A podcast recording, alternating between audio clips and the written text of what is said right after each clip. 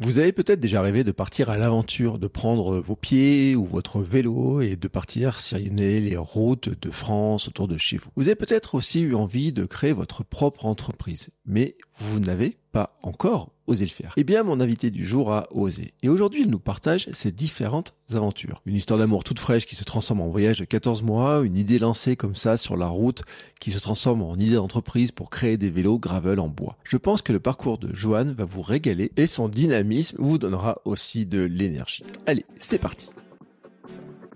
Bonjour, bonjour mes champions et mes champions, c'est Bertrand, j'espère que vous avez la forme, la patate, l'énergie, que tout va bien pour vous. Bienvenue dans kilomètre 42, le podcast dans lequel nous parlons de course à pied, de sport, surtout de mouvement, et d'un mode de vie plus sain pour lutter contre la sédentarité, bouger, prendre confiance en nous, bien vieillir et devenir des vieillards galopants. Si vous me découvrez ou découvrez le podcast maintenant, il y a quelques années, j'étais un gros hamster obèse de plus de 105 kilos. Après un rééquilibrage alimentaire et la reprise du sport, j'ai perdu 27 kilos, je me suis lancé dans le défi de courir un marathon. Je vous ai raconté tout ça dans la première saison du podcast. Maintenant, mon ambition est de devenir champion du monde de mon monde et de vous aider à en faire de même en vous lançant vos propres défis. Toutes les semaines, je partage mon expérience, des conseils, des rencontres et des personnes qui nous donnent des idées pour bouger, nous aident à progresser et devenir ces champions et championnes du monde de notre monde. Et si vous souhaitez retrouver tous les épisodes de tous mes podcasts ainsi que des conseils complémentaires ou mes programmes et coaching, rendez-vous sur mon site bertrandsoulier.com. Le lien est dans la description de l'épisode. Je dois vous le dire, si je devais faire tracer par quelqu'un l'itinéraire de mon prochain voyage bikepacking, je ne sais pas si je demanderais à Johan. Vous découvrirez en écoutant la suite de l'épisode par quelle route elle a rallié l'Auvergne jusqu'au sud de la France avec son compagnon et vous verrez que c'est une route qui est beaucoup moins directe que celle que moi j'avais choisie l'été dernier pour aller voir l'océan. En revanche, je demanderais bien à Joanne d'essayer son vélo. Un magnifique gravel en bois qu'elle a imaginé fabriquer elle-même. En fait, le prototype des vélos qu'elle propose désormais avec sa toute jeune entreprise. Dans cet épisode, nous avons donc parlé de son parcours, cette histoire d'amour qui se transforme en voyage, de ses mois sur les routes à vélo, et cette idée de vélo en bois qui se transforme en entreprise désormais. Nous avons aussi parlé de son vélo, de comment elle l'a conçu, comment elle l'a imaginé, de l'intérêt du bois pour faire des vélos, des différentes essences qu'elle peut utiliser, quels sont les avantages hein, vraiment du bois pour ces vélos, de difficultés qu'elle a pu avoir au départ, hein, notamment sur le plan du matériel. Puis bien sûr, nous allons parler aussi de ses projets, hein, projets sportifs, projets aussi entrepreneuriaux, pour justement quelles sont les prochaines étapes, et puis aussi de la vie telle qu'elle l'imagine. Vous allez voir aussi maintenant où elle est installée avec son compagnon, quels sont les projets qu'ils ont tous les deux, de pourquoi ils sont en Auvergne? Oui, parce que je vous l'ai pas dit, mais en fait c'est un épisode auvergnat. Hein. Euh, Johan est à quelques dizaines de kilomètres de chez moi. Et puis nous avons aussi bien sûr parlé d'oser, oser faire certaines choses. Et bah des fois nous n'osons pas. Et puis euh, l'histoire de Johan bah, nous montre que bah oser, ça amène à des endroits qu'on n'imaginait pas. Allez, c'est parti. I'm Sandra, and I'm just the professional your small business was looking for. But you didn't hire me because you didn't use LinkedIn jobs. LinkedIn has professionals you can't find anywhere else, including those who aren't actively looking for a new job, but might be open to the perfect role, like me. In a given month, over 70% of LinkedIn users don't visit other leading job sites. So if you're not looking on LinkedIn, you'll miss out on great candidates like Sandra. Start hiring professionals like a professional. Post your free job on linkedin.com/people slash people today. Parti. Bonjour Johan. Bonjour. Comment vas-tu? Eh ben très bien, sous la neige aujourd'hui. Bah ouais, bah oui, bah oui. Alors, jeudi, hein, c'est vrai qu'on enregistre le 11 janvier. La neige est arrivée en Auvergne. C'est un épisode auvergnat, un épisode vélo, un épisode euh, aventure, un épisode euh, euh, bonnes idées aussi, je dois le dire, hein, parce que tu as quand même une sacrément rudement bonne idée et tu vas nous en parler comment tout ça est venu et tout. Et on peut même le dire, on est même collègues d'une manière ou d'une autre, parce qu'on est dans la même coopérative d'activité. Et ça, tu vois, c'est le truc, euh, voilà. Donc on est là, franchement, on est euh, en petit comité. Euh, fais pas gaffe, il y a des gens qui écoutent et tout, mais là, on est entre nous, on va discuter sur notre vélo tranquillement. Alors, maintenant que ceci étant dit, euh, bon, t'as dit la neige est arrivée, c'est pas un temps à mettre ton vélo dehors, j'imagine, si ou pas? Alors là, il y a trop de neige sur la route et euh, les chemins, ils sont trop, trop, trop euh, enneigés, c'est-à-dire qu'il y a trop d'épaisseur, donc pas- tant que ça n'a pas fondu un minimum, non. Voilà. Bon, alors, maintenant que ceci étant dit, euh, je vais te laisser te présenter en quelques mots quand même, hein, pour et puis dire où t'es, parce que moi je sais à peu près, j'ai à peu près compris, mais pour essayer de positionner, parce que il y a des gens qui sont en France, en Suisse, Luxembourg, Espagne et tout, pour essayer de positionner à peu près où tu es, toi. Alors, moi, je m'appelle Joanne Le Corfec, j'ai 29 ans et je suis située dans le massif du Livradois. Alors, le massif du Livradois, c'est au sud-ouest, au sud-est, pardon, de Clermont-Ferrand, euh, non loin d'Issoire pour ceux qui connaissent un petit peu plus, et euh, sur euh, plus exactement sur les pentes ouest du Livradois, où on a la vue splendide sur toute la chaîne des Puits et le massif du Sancy. Voilà. Et donc, c'est un bon terrain pour faire du vélo, pour t'amuser. Ah oui, il y a un terrain de jeu qui est formidable, que ce soit pour faire de la route avec des toutes petites routes, que ce soit pour faire du gravel ou même du VTT euh, si on souhaite. T'es originaire de là ou t'es t'es installé récemment? Alors, je suis installée récemment, ça fait tout juste un an euh, que je suis installée ici, euh, après avoir euh, voyagé euh, 14 mois à travers la France principalement. 14 mois de voyage. T'as voyagé comment? Eh ben, un petit peu en voilier, un petit peu en voiture et beaucoup à vélo. Attends. Voilier, voiture, vélo. Les 3 V. C'était Les vous 3 V. Alors j'ai un autre podcast où on mange 3V et toi c'est voyage 3V. Alors là il faut que tu m'expliques euh, le voilier. Explique-nous vas-y.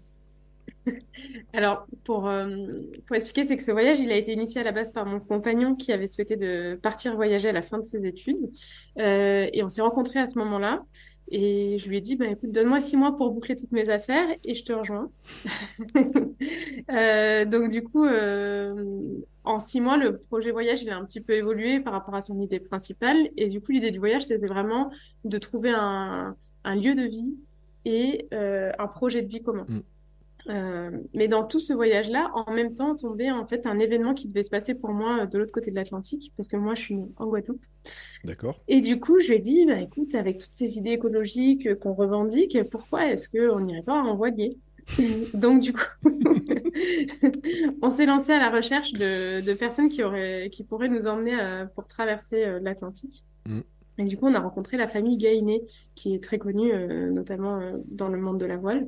Euh, et on a pu traverser avec eux jusqu'aux Canaries Hmm. sur l'île de la Palma et on est arrivé notamment quand le volcan était en éruption là-bas. Mm. Donc c'était euh, assez fantastique de voir tout ça. Et en fait, il y a eu plein de changements dans le voyage. Un voyage, c'est pas du tout quelque chose de linéaire et qui... Et en fait, on a décidé de de ne pas traverser l'Atlantique et d'aller jusqu'aux Antilles. Et on s'est arrêté euh, à La Palma. Et là, on s'est dit bon, euh, on va si on rentre en France, euh, ça va être en plein hiver. qu'est-ce qu'on Enfin, comment on choisit Est-ce qu'on rentre Est-ce qu'on traverse Voilà, il y a toute une phase de questions. Euh, du coup, on a décidé de rentrer en France euh, fin octobre. Euh, là, c'est l'hiver. Mon compagnon m'a dit non, non, non, on repart pas en vélo. Il va faire trop froid, c'est impossible.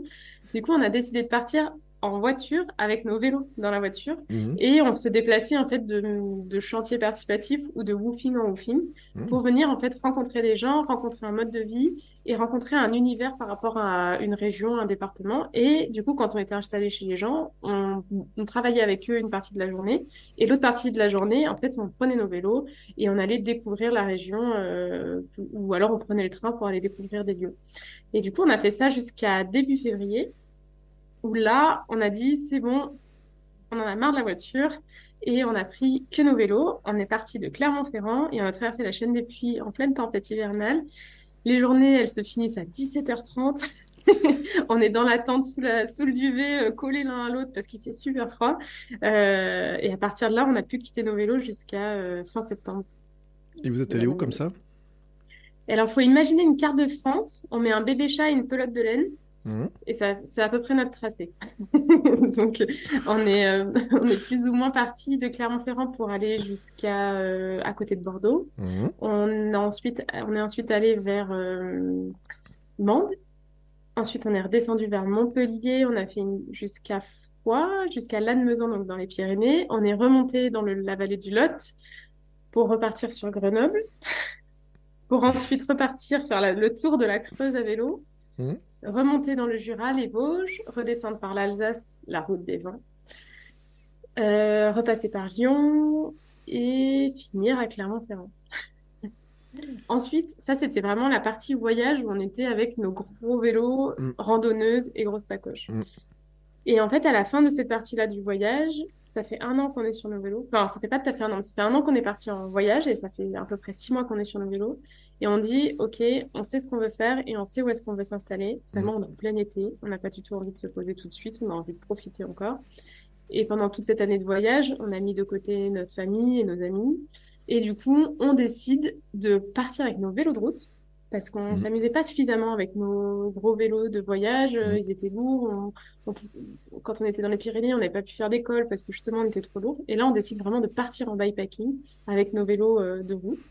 Et là, on décide de faire vraiment voilà, le tour de la, notre famille et de nos amis. Et ça, on part du coup de Clermont-Ferrand. C'est un point un peu central parce que la, la grand-mère de mon compagnon habite là-bas. Euh, et on dit, il- il- on part le 10 août et on se dit que le 8 septembre, Mm. il faut qu'on soit à Cannes parce qu'on a un événement, euh, un gros événement amical pour mon, pour mon compagnon. Du coup, on part le 10 août de Clermont-Ferrand, on va à Bourges, ensuite on va à Paris, ensuite on va à Caen. Voilà, on est parti dans le mauvais sens. Ouais, c'est le mauvais sens. J'allais dire, attends le truc. Par au nord pour aller au sud. on- voilà, c'est ça. Souvent, on nous dit, mais vous aviez euh, la carte sous les yeux quand vous êtes parti? Oui, mais à l'envers. À l'envers, voilà, c'est ça. Et ensuite, on est redescendu sur Tours, on est allé jusqu'à Auch. Euh, ensuite, on a retraversé euh, jusque dans le Luberon pour arriver le 8 septembre à Cannes. Et on est rentré ensuite, euh, après ce gros week-end festif, par, euh, par les Alpes-Maritimes en passant le col de la Bonnette, euh, le plus haut col d'Europe, euh, avant de rentrer sur Clermont-Ferrand. Je, je n'ose Voilà. même pas imaginer le nombre de kilomètres que ça fait, cette histoire. Et bien, on a calculé sur un an de voyage à vélo, il y a à peu près 10 000 kilomètres. 10 000 kilomètres en un an de voyage Ouais. à vélo. Bon, pour mon prochain périple vélo, par contre, je te confie pas la carte. Hein, parce que euh, euh, là, je me dis, attends, euh, je trouvais mon, trajet pour aller à Bordeaux pas très droit, parce que j'étais parti Vichy, j'ai remonté l'Allier, la Loire, enfin la Loire, et ensuite Nantes, et puis Bordeaux, tu vois, puis tout. Mais là, je me dis, toi, tu m'aurais fait passer par l'Alsace, par Lille, euh, par je ne sais où, peut-être les Vosges, dans le Jura, on serait allé voir Thomas Billot, que j'ai eu deux fois comme invité. Je me dis, oh là là, mais comment vous décidé d'un parcours comme ça, en fait? C'est-à-dire que c'est- Elle est où la préméditation, en fait De dire, on va partir par là, par là, etc. Vous... Ça, ça vient d'où? Eh ben, ce qu'il faut savoir, c'est que quand on voyage, il n'y a rien qui est linéaire. Mm. Vraiment, on se dit, euh, voilà, on va faire ça, ça, ça, ça. Et en fait, au milieu, il se passe pas, mais alors pas du tout ce qu'on Mm. a prévu.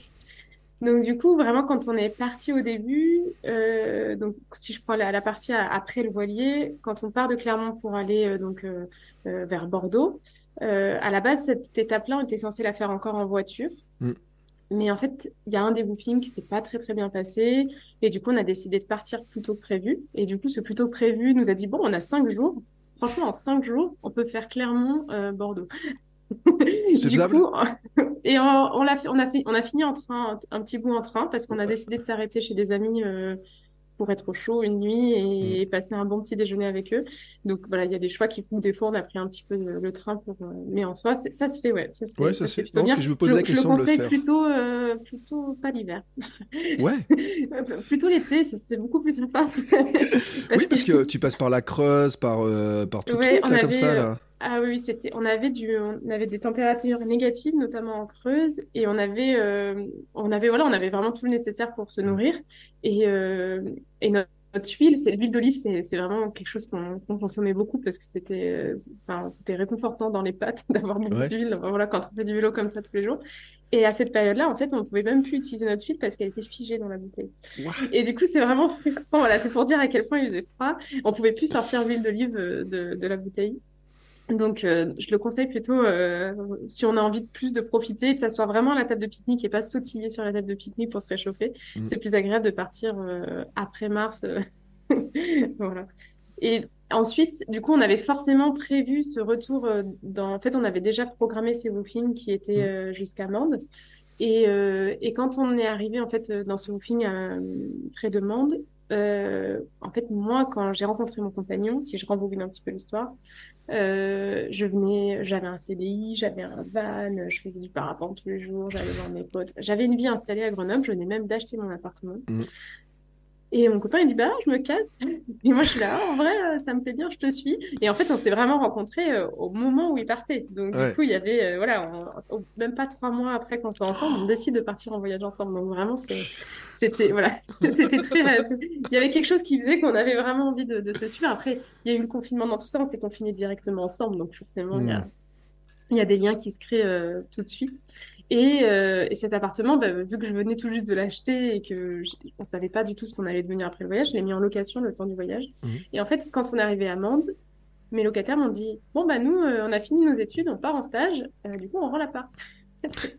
et c'est là, voilà. Donc, c'est toujours dans la même logique. On s'est dit Bon, on est à Mende, donc en Lozère, pour situer, on est vraiment au sud, sud de, plus au sud de Clermont-Ferrand, vraiment. Et Grenoble, donc, c'est beaucoup plus au nord-est. Et on s'est dit, bon, ben, on a un mois, parce que le préavis est d'un mois. Et on s'est dit, alors on a un mois, on va aller, il fait encore froid, donc on va aller dans le sud. Donc c'est pour ça qu'on descend vers Montpellier. Donc toujours pareil avec cette idée où on fait jamais les trajets directs, hein, Montpellier, mmh. les Pyrénées, le Lot, et après on rentre à Grenoble. Voilà, on a fait un, on s'est dit, on a un mois, qu'est-ce qu'on peut faire en un mois donc, euh, donc voilà, toujours une logique qui est de dire sur, sur euh, on a un temps donné pour arriver d'un point A à un point B, et par où est-ce qu'on passe pour euh, profiter le plus par rapport à la météo, par rapport à nos envies, euh, par rapport euh, aux mmh. conditions physiques aussi. Et, et, du coup, c'est ce qui fait que à chaque fois, nos détours ont été des tours et des tours. Et quand on est arrivé à Grenoble, donc j'ai renouvelé mes locataires. Et là, il y avait mon compagnon qui, qui vient, en fait, il y a une partie de sa famille qui vient de Creuse et qui tenait absolument à ce qu'on fasse le tour de la Creuse. Et après, l'idée de l'objectif du voyage, c'était de remonter vers les Vosges et l'Alsace. Du coup, c'est pour ça, vu que ça lui tenait très à cœur qu'on aille faire le tour de la Creuse, et eh ben, euh, on n'allait pas partir dans les Vosges en partant de Grenoble. Pourtant, c'était vachement plus logique de faire ça. Ah, non, on a décidé d'aller faire la Creuse en premier, de faire ce qui nous plaisait le plus au fond en premier, avant de continuer en fait vers les Vosges, euh, enfin Jura, Vosges, euh, et après redescendre par l'Alsace. Voilà. C'est dingue. Non, c'est dingue. Mais après, d'un autre côté, on, croise des gens sur les routes parce que bon, en faisant 10 000 bornes en vélo, là, vous en avez croisé du monde, etc. Euh, j'imagine quand vous racontez un peu le parcours et vous regarder un petit peu, euh, un peu bizarrement, peut-être certains, peut-être pas le parcours le plus court. Mais j'ai vu des gens euh, cet été quand j'étais sur mon vélo qui avaient fait des parcours, alors pas aussi, pas aussi biscornus, j'ai envie de dire. Mais quand ils me disaient ce qu'ils avaient fait, c'est vrai qu'il des, des grands tours de France, des grandes balades en partant des fois, euh, enfin il m'a dit j'ai fait le Tour de France, mais en passant par je sais pas où, pas je sais pas où et tout. Je dis waouh, ça fait un très grand Tour de France parce qu'il était parti à l'étranger et tout. Euh, tu le dis, c'est vous laissez porter un peu par le côté, euh, on va aller à, droite, à gauche, on a des trucs, des contraintes, etc. Mais à un moment donné, comment tu calcules que tu peux arriver à Cannes à telle date, en partant de Clermont à telle date, en passant par les Pyrénées c'est-à-dire faire quoi? Vous avez fait 1200 ou 1300 bornes pour... alors qu'il y en a quoi? 500 normalement depuis, depuis Clermont à peu près. Enfin, tu vois? Comment vous calculez eh ben, votre coût là? Eh bien alors on avait, euh, alors au début on l'utilisait pas beaucoup, mais on, en fait on se disait combien il y a de kilomètres avec un... une application qui permet de calculer les itinéraires? Alors au début on, a utilisé beaucoup d'applis différentes. Mmh. Et, euh, et, on dit bon ben on peut faire combien en moyenne de kilomètres heure. Euh, et du coup, ben, on calculait tout simplement en fait en disant bon ben là on, on, sera capable de faire, il y a tant de dénivelé, on sera peut-être capable de faire euh, du 12 km heure, du 10 km heure. Mm. Et après on s'était donné une moyenne, on était à peu près entre je crois euh, 10 et 12 km heure.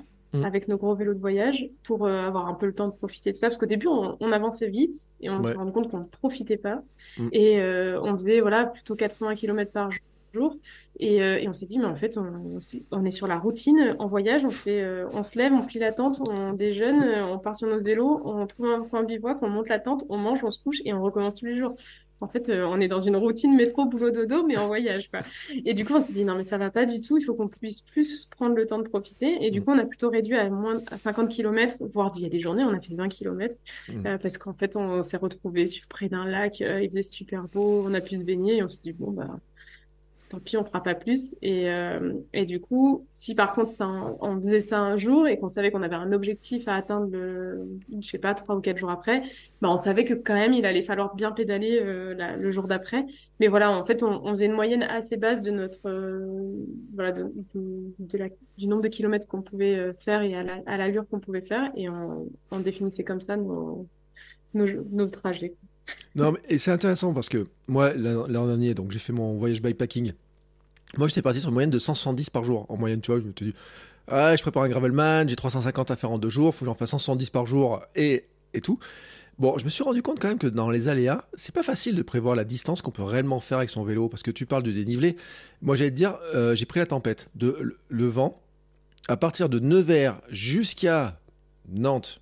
Ça allait à peu près, mais alors Nantes, euh, jusqu'à l'Atlantique, là. Oh là là, mais quelle galère. Hein. D'ailleurs, Marie qui m'a récupéré le soir, j'avais fait 4, 80 bornes en quoi? 10 heures, tu vois, un truc comme ça, donc 8 de moyenne à l'heure. Euh, alors qu'un autre jour, j'en avais fait 220 dans ma journée, tu vois. Et c'est dur à prévoir ces trucs-là. Alors toi, tu me dis, on part avec l'attente, etc. Mais euh, il, faut, il faut le dire quand même que c'est difficile de prévoir réellement le parcours qu'on va faire avec son vélo dans une journée. C'est difficile, mais on se fixait des petits objectifs et du mmh. coup, ça permettait en fait de, de se dire au moins si on est là, c'est bien. Déjà, si on a fait ça, euh, ça nous permet. Et c'est pour ça qu'on prévoyait euh, toujours, euh, on va dire, plus le, le, plus négatif possible, le mmh. plus petit, la vitesse la moins rapide. Il y a bien eu des journées où, où on était tout à gauche et sur du plat, hein, mmh. mais parce qu'il y avait le vent en face et on n'avançait pas du tout. En fait, il y a aussi une, une façon de lâcher prise et de se dire que demain ça ira mieux. Et peut-être mm. que demain je rattraperai le retard si, si jamais on considère que c'est un retard. Et euh, c'est aussi arrivé que parce que moi j'étais malade ce jour-là on appelle le lieu où on devait arriver et dire mais en fait on arrivera un jour plus tard parce que en fait là je suis couchée. Mm. et, euh, et je peux pas partir. Euh, donc euh, c'est aussi accepter de prendre le temps d'une autre façon. C'est de dire on n'était pas sur un événement, on, en a fait après, hein, mais on n'était pas sur un événement où il y a une deadline, ou si on veut arriver euh, au show, euh, le... c'est de telle heure à telle heure. Non, voilà, donc on, vraiment, vu qu'on avait l'attente et qu'on a fait énormément de bivouac, vraiment, quand mm. on sentait qu'on fallait qu'on s'arrête, on s'arrêtait. Mais si on sentait qu'on pouvait continuer, ben, en fait, on, on continue aussi. Ouais, non, mais c'est une belle forme de voyage. Moi, tu vois, j'ai dit que euh, je voudrais faire du bikepacking cette année, mais je mettrais un objectif plus bas, justement, pour profiter, pour avoir le temps de s'arrêter. Parce que c'est vrai qu'il y a des endroits, des fois, on les passe un peu vite. Où, euh, et on apprécie. Alors, bon, l'hiver, franchement, la Creuse en hiver, moi, j'irai pas. Hein, mais j'ai rien contre, euh, contre ceux qui sont en Creuse, hein, j'ai rien contre l'hiver. Mais franchement, j'irai pas y mettre les, euh, les, roues. Mais tu vois, quand j'étais allé en Bourgogne euh, au printemps dernier, il y a des petits villages. Je me dis, oh là là, là, je m'arrêterais bien à la terrasse, manger une petite brioche et tout. Tu vois, quand j'étais allé euh, vers Rouen, là, dans le coin de Rouen, il y a des petites brioches, etc. Tu vois, ah, ça, ça, vaut le coup. La praline, tu vois, ça vaut le coup de, de, de ce truc-là et tout. Et j'ai pris le temps, tu vois, de m'arrêter. J'avais que 130, 140 à faire dans ma journée. Je m'étais dit, bon, j'ai le temps de faire ma pause, etc. Tu vois, je peux le faire. Et c'est vrai que sur le, jour où je devais euh, rattraper mon retard, tu vois, j'ai le sentiment, je dis, oh mais je peux pas m'arrêter là, je peux pas m'arrêter là, il faut que j'aille plus vite. Alors que c'est vrai que ceux qui veulent voyager un peu euh, profiter, je pense qu'il faut vraiment mettre des sacrées marges et pas se mettre des gros objectifs trop importants. Sinon, on, trace. Et j'ai vu même des. Surtout que les pistes cyclables. Alors, je sais pas comment t'as pris. Comment vous preniez, vous, si vous preniez les routes, les voies cyclables, les voies. Euh, euh, selon les endroits, elles ont toutes des noms différents. Mais il y a même des endroits où les voies cyclables, elles te font passer en dehors des villages, où il y a des curiosités, des choses comme ça. Donc euh, tu pourrais tracer finalement. On en revient un petit peu à ce que tu disais, un petit peu mode euh, métro, boulot, dodo, j'avance, j'avance, j'avance. Qui revient finalement à un mode de voyage presque voiture, j'ai envie de dire, où on, on s'arrêterait pas, où on est pressé d'arriver à l'arrivée, quoi. Oui, c'est ça. C'est suivant comment on, En fait, dans notre société et dans notre vie, on est très point A, point B. Mm. On dit je suis là aujourd'hui et je veux arriver là. Et on en oublie en fait euh, bah, que entre les deux les deux points, il y a, y a, plein de choses qui peuvent arriver, qui peuvent se passer, que ça soit bien ou pas bien hein, d'ailleurs. Euh, et euh, du coup, nous dans notre voyage, on, on, prenait surtout des toutes petites routes. Vraiment, on mm. pouvait zoomer sur la carte, euh, de dire bah là on, on prend les, les, les, plus petits les petites routes. Alors on n'a peut-être pas tout vu, on n'a peut-être pas euh, on n'a pas cherché forcément à chaque fois à aller à un endroit. On essayait plutôt de se laisser surprendre parce qu'il y a une, mm. parce qu'on allait croiser. Euh, par, par moment, on a suivi des, des voies vertes euh, qui, avec les petits panneaux là sur la route. C'est très confortable parce que au final, on avait juste à lever le nez de temps en temps pour mm. savoir quelle direction prendre et ça permettait de pas trop regarder son téléphone euh, pour savoir quel chemin là il fallait prendre ou regarder la carte. Euh, ça, c'était assez assez agréable vraiment de pouvoir suivre ces itinéraires là. Mais c'est vrai que souvent, ben, en fait, on prend les voies, les anciennes voies ferrées par exemple. Mm. Et bah, en fait, il n'y a pas grand-chose. et pendant des kilomètres, euh, c'était super pour le train, hein, c'était tout droit. Euh, c'est presque plat, voire même tu as un faux plat descendant qui t'a l'impression que tu es une machine parce que tu vas hyper vite. Mmh.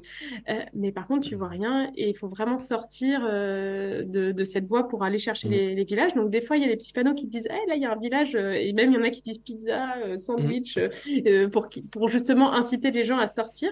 Mais justement, si on est dans ce mécanisme de dire oui, mais il faut que j'arrive à mon point B, donc si je sors, ça me fait faire un détour et du coup je perds du temps. Et ben, et ben en fait on ben, on ne fait pas profiter au final. Donc c'est vraiment, c'est-à-dire un, un, moment quand on part en voyage et quand on prépare son itinéraire au départ, euh, c'est dans quel état d'esprit on part et pourquoi est-ce qu'on part en mm. fait. Qu'est-ce qu'on va chercher et qu'est-ce qu'on va faire? Si c'est juste euh, bah mes potes ils sont dans trois jours à la mer, il faut que je les rejoigne. Bon ok, en fait euh, tu t'arrêtes pas, tu traces. Euh, ou alors si c'est de dire, bah, moi mon but c'est de voyager à vélo. Mm. Je décidais qu'il y avait un point A, qu'il y avait un point B parce que bah, c'est bien de savoir des fois où tu pars. Nous, c'est vrai qu'on savait pas toujours où est-ce qu'on allait. Hein, des fois, on partait. Puis on disait, on verra bien dans trois jours ce qui nous aura répondu et du coup, quelle direction on prendra. Euh, et, euh, et du coup, c'est vraiment d'accepter que c'est un voyage à vélo Mhm. et que c'est pas euh, un trajet à vélo. On n'est pas en train de faire un vélo taf où je pars de chez moi et je vais à mon boulot. Voilà. Ça, c'est c'est vraiment quel, dans quel état d'esprit on se met au départ. Ouais, bon, ton histoire de la piste euh, cyclable, euh, ancienne voie ferrée, ah, j'ai fait la Lacano-Bordeaux, moi, en finale, et euh, elle doit faire quoi 70 bandes de long, il y a un virage. Un Ah virage, oui, c'est tout plat, et quand il y a le virage, tu te dis, et bah, heureusement que je me suis pas endormi, mais tu pourrais t'endormir, hein, franchement. En plus, moi, j'ai fait une nuit, j'avais plus de lumière à l'arrivée et tout. T'as Ah oui. un virage sur le truc. L'autre jour, j'ai vu quelqu'un qui courait, il m'a dit, ouais, mais t'aurais pu prolonger, ça fait même 90 bornes, tu peux faire 120 bornes comme ça, et je dis, il y a autant de virages? Ouais, à peu près. Parce Ah qu'après Bordeaux, en fait, après, quand tu continuais dans le sens et tout, mais c'est vrai que la Lacano Bordeaux, alors je le dis, hein, parce qu'elle est très agréable, il n'y a aucune bagnole et tout, tu peux aller euh, de l'océan à Bordeaux euh, sans aucune voiture, mais c'est vrai que quand même, il n'y a pas de virage, c'est euh, une ligne droite. Pour le train, c'était pratique. Il n'y a pas grand-chose à voir, quelques animaux, et encore beaucoup d'arbres qui étaient cassés, tu vois, de, des- la, la- la- la forêt qui est travaillée, donc avec des arbres euh, qui sont tombés, etc. Donc même les forêts sont pas super belles. Donc je comprends ton truc. Tu vois, là, je, sur ce truc-là, j'ai aucun mal à le comprendre. C'est, vrai que ça fait pas, ça fait, mais il y en a, il y en a plein quand même des pistes comme ça. Faut le dire, hein, des voies ferrées qui ont été transformées en, en, en voies cyclables. hein. Oui, il y en a plein, vraiment. C'est, un Moi, je trouve que c'est des itinéraires qui sont très agréables quand on débute, notamment le voyage à Mm. vélo, ou quand on est avec des enfants, parce que c'est des endroits qui sont sécurisés. euh, on peut, euh, si on a des enfants qui pédalent tout seuls, donc euh, déjà c'est super agréable. Ou même si euh, on a une carriole aussi, c'est beaucoup plus rassurant. Mm. On peut rouler souvent côte côte, euh, très très facilement. Mm. Euh, à part si on croise quelqu'un, on se rabat bien sûr. Mais voilà, c'est, quand on débute ou quand on veut avoir un itinéraire où on pousse le cerveau, c'est, agréable aussi d'avoir ce, ce genre d'itinéraire-là euh, sur les voies ferrées. Ouais, c'est vrai. Je, je- je te rejoins et tout. Et c'est vrai que euh, moi, j'aurais presque pu m'endormir. Alors, t'as pas trouvé un moyen de dormir à vélo, toi? Parce que moi, je, pff, c'est des moments, j'ai presque. Eh ben, je, je me suis jamais, j'ai j'ai jamais eu envie de dormir à vélo. Par contre, c'est vrai qu'on déconnecte, on rentre Mm. dans un mode méditatif assez facilement, assez rapidement, et ça, c'est hyper agréable en fait. Quand on arrive à, alors, on s'en rend pas compte, mais quand on en sort, on dit, ah oui, je sais, je sais pas ce qui s'est passé, je sais pas ce que j'ai vu passer de- depuis, euh, je sais pas, 5, 10, 20 kilomètres, je sais pas ce qui s'est passé. Et euh, même quand on voyage à deux, c'est ça qui est, génial, c'est que on peut être à côté, discuter, euh, suivre l'un ou l'autre. Quand il y en a un qui est fatigué, euh, il y en a un qui prend la roue de l'autre. C'était hyper agréable vraiment de, de pouvoir se suivre et en même temps pouvoir passer des kilomètres entiers à rouler euh, assez proche, sans devoir se parler, juste vivre l'instant ensemble, mais chacun pour soi entre guillemets. Et c'est hyper agréable de pouvoir euh, vivre ça en voyage. Ouais, non, mais c'est vrai que c'est une forme de voyage différente. Et puis, et je, te rejoins sur le fait de pouvoir s'arrêter, de faire des pauses, etc. Parce que y a. Cet été, il y a un moment donné, le long de la Loire, euh, y avait, vers les centrales nucléaires, il y avait un petit endroit là, avec un petit jardin et tout. C'était des anciens hippies. Alors, au début, on s'est demandé. Enfin, quelqu'un qui roulait avec moi, on rejoint, c'était à Tours, je crois que j'avais rejoint. Et à un moment donné, on s'est arrêté boire un coup. C'était marqué petite, euh, petit bar, tu vois et tout. Mais je me suis demandé quand, je me suis dit, mais ils sont habillés les gens déjà, tu vois? Je me suis posé la question. Il y a le monsieur et tout. Faisait un vieux monsieur avec euh, plein de femmes autour de lui. Je me suis dit, on, je sais pas où on est tombé. Mais n'empêche qu'ils nous ont servi à boire, discuter. Ils disaient, ah, restez pour le spectacle ce soir et tout. Alors, euh, on s'est regardé un peu, on disait, bon, on va, on va tracer. Mais c'est vrai qu'il y a- il y a des, le long, là, des fois, il y a des endroits où on les voit pas, on, on découvre des choses. Il y a plein de choses à découvrir. Et comme on va plus lentement, c'est vrai qu'il y a des panneaux. Si on prend le temps, on en voit plein des panneaux. Il y a toujours des petits trucs à découvrir. Même les aires de. Moi, j'étais euh, assez étonné. Il y a des petites aires de. Je sais pas si on peut se placer à des aires de repos, mais des fois, elles sont super sympas. avec des équipements, des petites tables. Il y a des petits trucs à découvrir sur les communes où on va, des petites adresses sympas et tout. Il y a plein de choses en fait à découvrir en vélo comme ça. Oui, et puis dans le voyage, on déclenchait un mode où nous, on, a- on était devenus détecteurs de tables de pique-nique. Parce que au début du voyage, on, bah, on acceptait de manger par terre et tout ça, et c'est très sympa de manger dans Mm. l'air, mais il y a un moment, en fait, c'est agréable aussi d'être assis à table pour manger. Et, euh, et du coup, c'était zone de bivouac avec pique-nique. Systématiquement, on cherchait, avec table de pique-nique, pardon. Vraiment, on cherchait ces, ces endroits-là. Et justement, un jour, on, on, on sillonnait, enfin voilà, on roulait, on savait pas trop où on était, on arrive dans un petit village. Et quand on arrivait des fois dans un petit village, on aimait bien prendre euh, on disait bon vas-y on tourne à droite là et on, se perdait un peu volontairement en fait dans, la, dans le petit village. Et là en se perdant volontairement. Donc déjà on croise bar associatif et on s'est dit là si on veut prendre une petite bière ça devrait être bien le bon plan. Et du coup on fait vite fait le, tour du, village. Et là on voit un petit panneau air de bivouac. Ah. et là vraiment un petit espace avec de l'herbe une table de pique-nique et des toilettes sèches. Vraiment, ce que le cycliste recherche, de l'eau, des toilettes sèches et une table de pique-nique, un espace plat pour mettre la tente.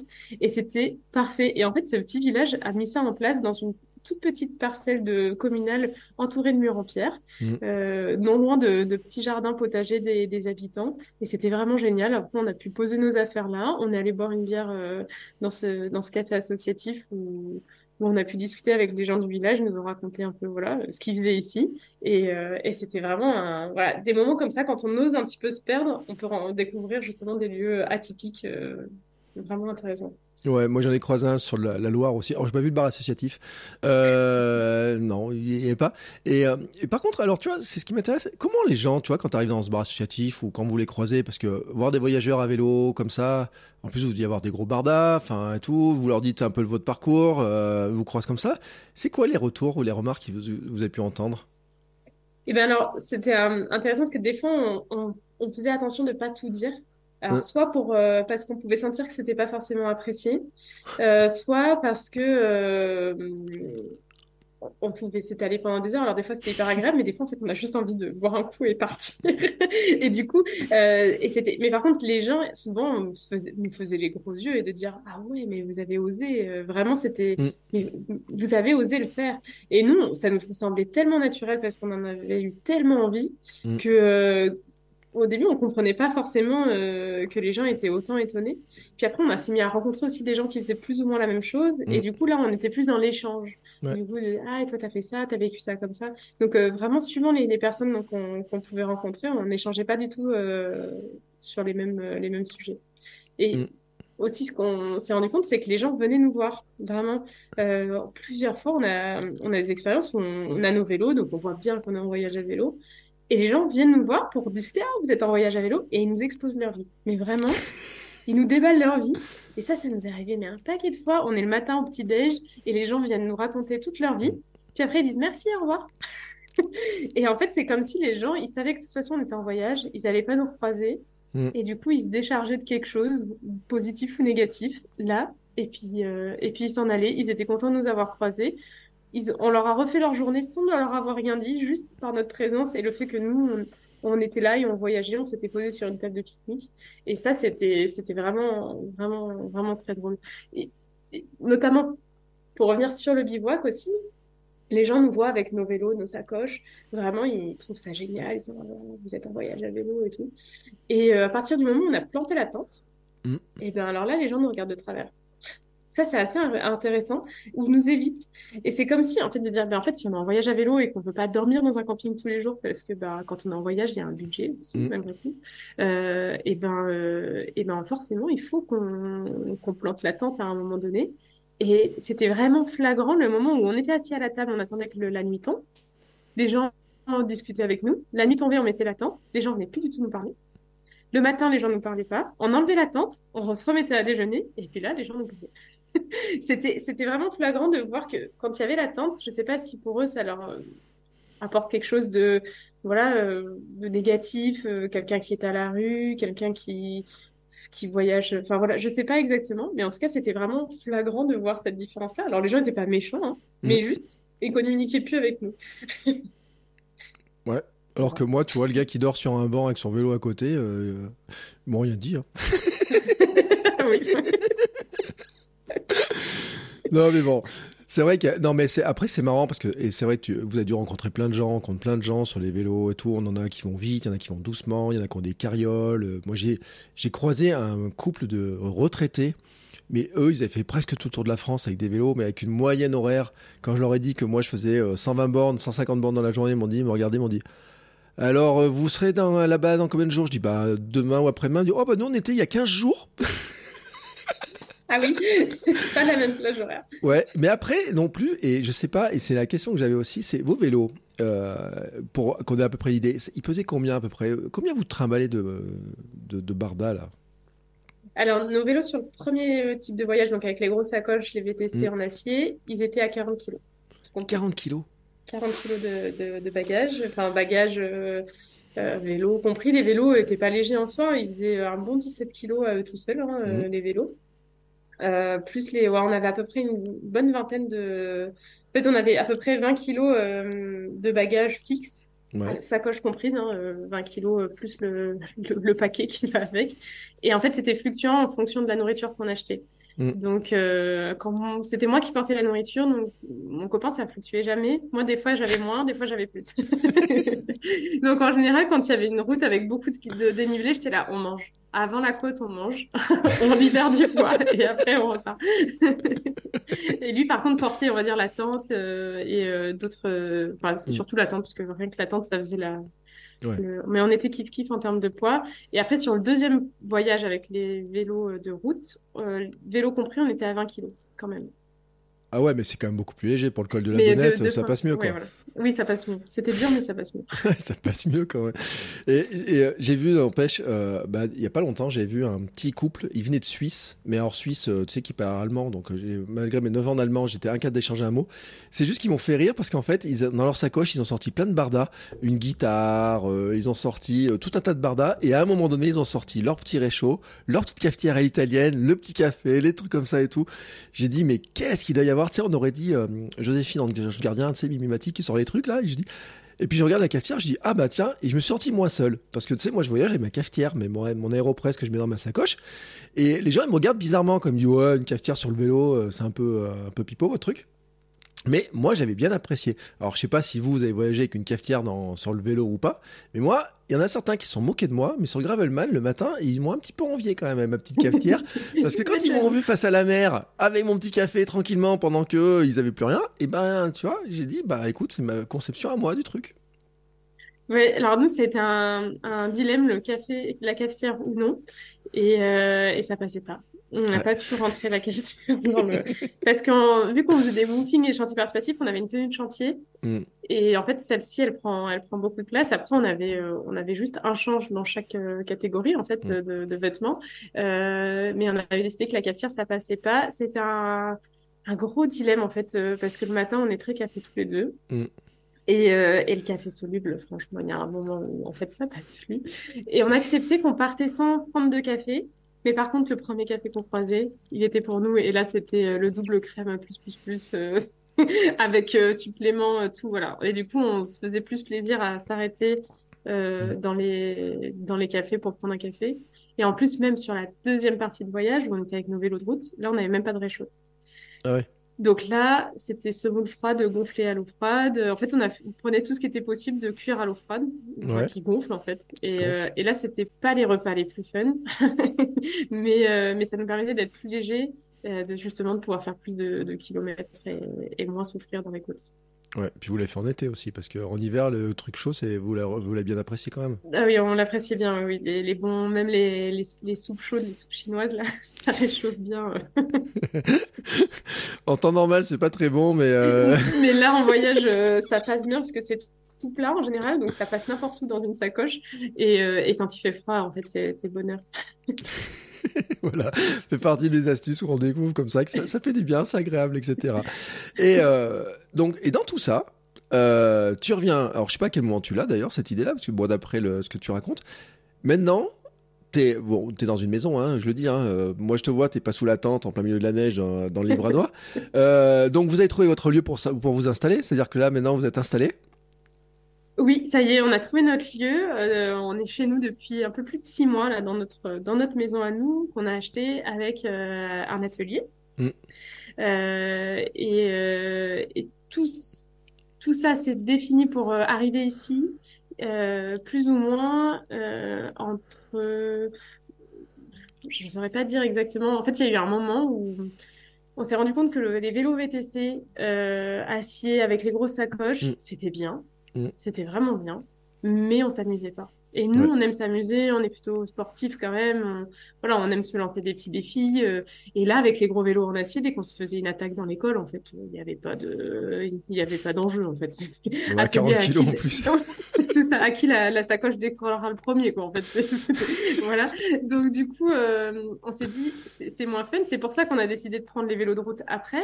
Et les vélos de route, bah, c'est super, hein. Vraiment, on s'est Mm. amusé, mais pareil, euh, on pouvait pas, euh, on pouvait pas aller partout. Quand on était avec nos gros vélos, on pouvait aller, euh, dès qu'on voulait aller bivouaquer, on trouvait un petit chemin sympa, hop, on Mm. s'enfonçait pendant plusieurs kilomètres et c'était parfait. Et, et du coup, en fait, mon compagnon vraiment a- avait déjà vu, en fait, dans l'hiver, une vidéo d'un monsieur qui faisait des, des vélos en bois. Mm. Et, et pour rigoler, en fait, il me dit, bah, toi, t'es bénisse menuisière. Pourquoi est-ce que tu nous en fais pas? Et, et moi, alors moi, je suis, je suis très joueuse. Je lui dis, bah, allez, go. Et je lui dis, bah, en fait, vraiment, ça peut être une bonne idée. Et, euh, et moi, je, voilà, je travaillais euh, plutôt dans tout ce qui était artisanal, bois. Et, euh, et au fur et à mesure qu'on pédalait, on parlait de ce projet-là, Mm. de cette idée-là. Et en fait, plus on en parlait, et on en parlait autour de nous, directement, on Mm. parlait aux gens, et on disait, Ah, vous en pensez quoi? Et les gens trouvaient ça génial. génial. Et, et, euh, et du coup, on s'est dit, mais en fait, il y a quelque chose, nous, ça nous tenait, enfin, ça, ça nous prenait au trip, vraiment. On- Mm. on- on- sur nos vélos, on faisait les plans com, on se disait, ah ouais, du coup, euh, le jour où on lancera le truc, on fera ça comme vidéo, et on pourra dire ça, on pourra dire ça. Vraiment, on était à fond dans le projet, mais en pédalant sur nos vélos. Et, euh, et là, on s'est dit, bon, il y a quelque chose, et si ça nous tient tant à cœur, c'est que, c'est qu'il y a quelque chose à faire là-dessus. Et moi, en fait, depuis euh, plus ou moins mes études, moi, je voulais travailler à la base dans le design, faire des Mm. objets utiles au quotidien. Et bon, bah, voilà, par mon parcours euh, et, euh, étudiant, euh, j'ai pas réussi à intégrer ces écoles-là. Et du coup, ça, ça permettait de revenir en fait au cœur de mon envie, Mm. tout en combinant mon métier actuel qui était ébéniste menuisière, qui me passionne aussi beaucoup, et de combiner cette euh, ce, ce voyage, enfin le, le, voy- le voyage, le vélo, cette envie vraiment de promouvoir euh, le vélo euh, sous, sous plein de formats. Et du coup, on s'est dit, ben voilà, nous, ce qui nous passionne, c'est le vélo, aller vite, loin. Donc, du coup, vite, loin, pour nous, ça associé au gravel. Mm. Euh, pas au vélo de route, parce que tu peux pas aller partout. Et vite, Ouais. loin, ça sous-entend que tu puisses passer partout. Mm. Et, euh, et du coup, euh, on s'est dit, ben, c'est parti, on fait ça.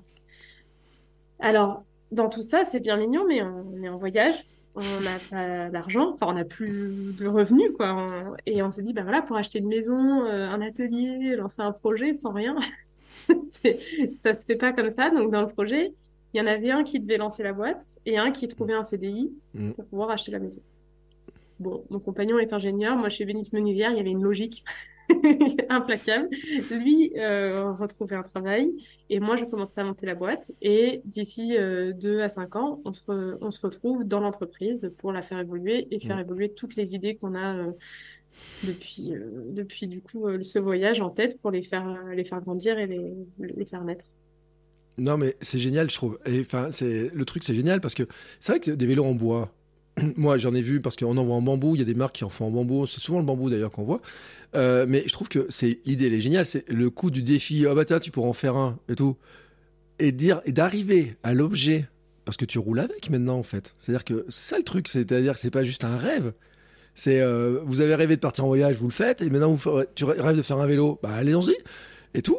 Et c'est, enfin, je trouve ça génial parce qu'il y a plein de gens qui osent pas faire des choses et tout. Bon, vous allez me dire, vous êtes jeune et tout. Bon, c'est, c'est silage qui est de euh, plus facilement peut-être. Mais n'empêche qu'il faut quand même oser le faire. Tu vois, quand les gens, tu les crois, tu dis, bon, on a osé partir comme ça. Je comprends qu'il y ait des gens qui te regardent un peu d'amoiseur, dire, bah moi, j'aurais peut-être bien aimé le faire. Mais je trouve que c'est vachement cool. Enfin, tu vois, moi, je regarde le truc, je dis, mais c'est génial en fait. Mais en fait, il, il faut ça, faut, il faut faire les choses. C'est-à-dire que hum, euh, moi, souvent les gens, euh, souvent les gens qu'on a croisés en voyage, et là on le disait pas, mais euh, voilà, moi je venais, j'étais ébéniste menuisière. Alors ébéniste menuisière, hein, le salaire c'est le SMIC, hein, il y a, Mm. a pas de mieux. Euh, déjà, j'ai j'ai acheté mon appart. On m'a dit ah bon, t'as réussi à acheter un appart? Bah oui, j'avais envie de le faire, je l'ai fait. Et je suis partie en voyage derrière. On me dit mais en fait, t'as un CDI, t'as un appart. Euh, le mec avec qui tu pars, euh, en vrai, tu le connais pas. En vrai, ça fait six mois que vous êtes ensemble, tu, tu, tu le connais pas. Mais en fait, il faut ça, c'est là où tu apprends à t'écouter, quoi. Vraiment, euh, où tu te dis, mais en fait, si c'est ça qui me donne hyper envie, Alors oui, il y a des risques financiers. Oui, je plaque un truc qui est super bien dans une boîte qui est trop chouette. Ou quand je disais que je travaillais dans cette boîte, les gens disaient Ah ouais, mais comment t'as fait pour y être? Ouais, je quittais tout ça, mais parce qu'en fait, il y avait quelque chose de tellement mieux qui avait l'air de m'attendre. En tout cas, mm. dans mon imaginaire, euh, ça n'a pas été tout rose tous les jours. Hein. Euh, un voyage, ça, ça, nous remet en question sur tous les points, ça remet tout à plat. Euh, mais du coup, pour le mieux, parce qu'au final, quand on a décidé de faire ce projet-là, on s'est dit, ben en fait, en fait, allons-y. Quand on a décidé de partir en voyage, euh, on s'est dit allons-y. Et là, on s'est dit, bah, allons-y, ça nous porte, ça nous donne envie, on en parle, les gens autour de nous, ils voient notre, euh, notre énergie, ils, la ressentent. Et du coup, ça a montré qu'il y avait quelque chose à faire là-dedans. Euh, je dis pas que c'est rose et que c'est facile tous les mm. jours. Bien sûr, il, y a, il faut, il faut, voilà, faut, faut mettre la main à la pâte, faut se mettre des coups de pied au cul par moment. Mais en fait, c'est tellement agréable de pouvoir. Euh, ben voilà, moi, quand je prends mon vélo et que la semaine dernière, j'étais sur les routes non, non, loin de la mer, là, et que je, je pédale avec mon vélo en bois et que les gens s'arrêtent et disent Ah, mais vous avez un vélo en bois Oui, et c'est moi qui l'ai fait en plus. et du coup, si vous en voulez un, tenez, je vous passe une carte.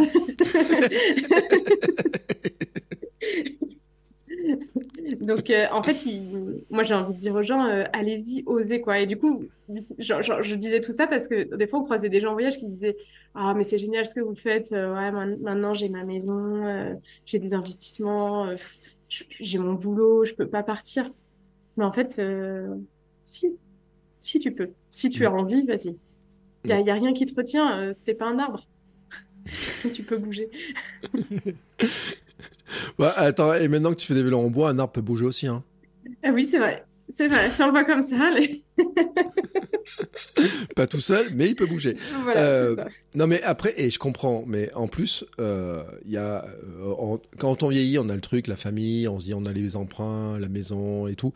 Mais j'ai eu des gens dans le podcast qui ont fait des trucs, qui ont traversé l'Atlantique à la rame, en ayant des enfants, en ayant une entreprise. J'en ai vu d'autres et peut-être que tu les connais d'ailleurs, parce qu'ils sont pas trop loin de chez nous, ils sont partis en vélo en famille, ils sont partis à l'autre bout de je sais pas d'où. Euh, il y en a, ils sont partis en Amérique du Sud avec les enfants, avec euh, des vélos, les carrioles, etc. Donc on le voit, ce truc-là. Et l'une des personnes que j'avais croisées sur la, sur la route cet été, euh, bah, justement avec la paix, on s'arrêtait dans l'espèce de truc là qui ressemblait à un truc de hippie. Euh, elle m'avait dit le plus compliqué pour elle, euh, ça avait été quand même le, ses parents, tu vois, un petit peu le, les, les, remarques, se dire bah, est-ce que j'ai le droit de partir, est-ce que je peux oser, est-ce que je peux partir comme ça et tout. Et elle m'avait dit, je suis allé voir ma grand-mère avant de partir et ma grand-mère elle a vu à tel point ça m'animait qu'elle m'a dit bah vas-y pars. C'est ce que tu as envie de faire. Allez je t'ai jamais vu aussi heureuse tu vois, un petit peu. Sans trop lui dire elle a dit allez vas-y vis ce que tu as à vivre. Ouais. Mais c'est vrai, et, quand on est entouré de gens, euh, souvent les, notre famille, elles vont nous dire, euh, pour la part de mon compagnon, sa famille, elle n'a pas été hyper réceptive au voyage et mm. ils s'en est plutôt pris plein les dents au début. C'était pas forcément, voilà. Mais en même temps, c'est normal, ça fait peur. Euh, euh et les gens, en fait, ils ont peur et c'est normal, ils mm. nous aiment. Donc, du coup, ils veulent nous protéger, donc ils nous disent leurs craintes et, et leurs peurs. Euh, moi, de mon côté, quand j'ai expliqué à ma mère que ben euh, j'allais pouvoir signer rupture conventionnelle. Euh, il fallait à la limite que je trouve des, des locataires. Je savais pas faire. Hein, J'avais jamais fait tout ça. Et ma mère m'a dit mais en fait euh, vas-y.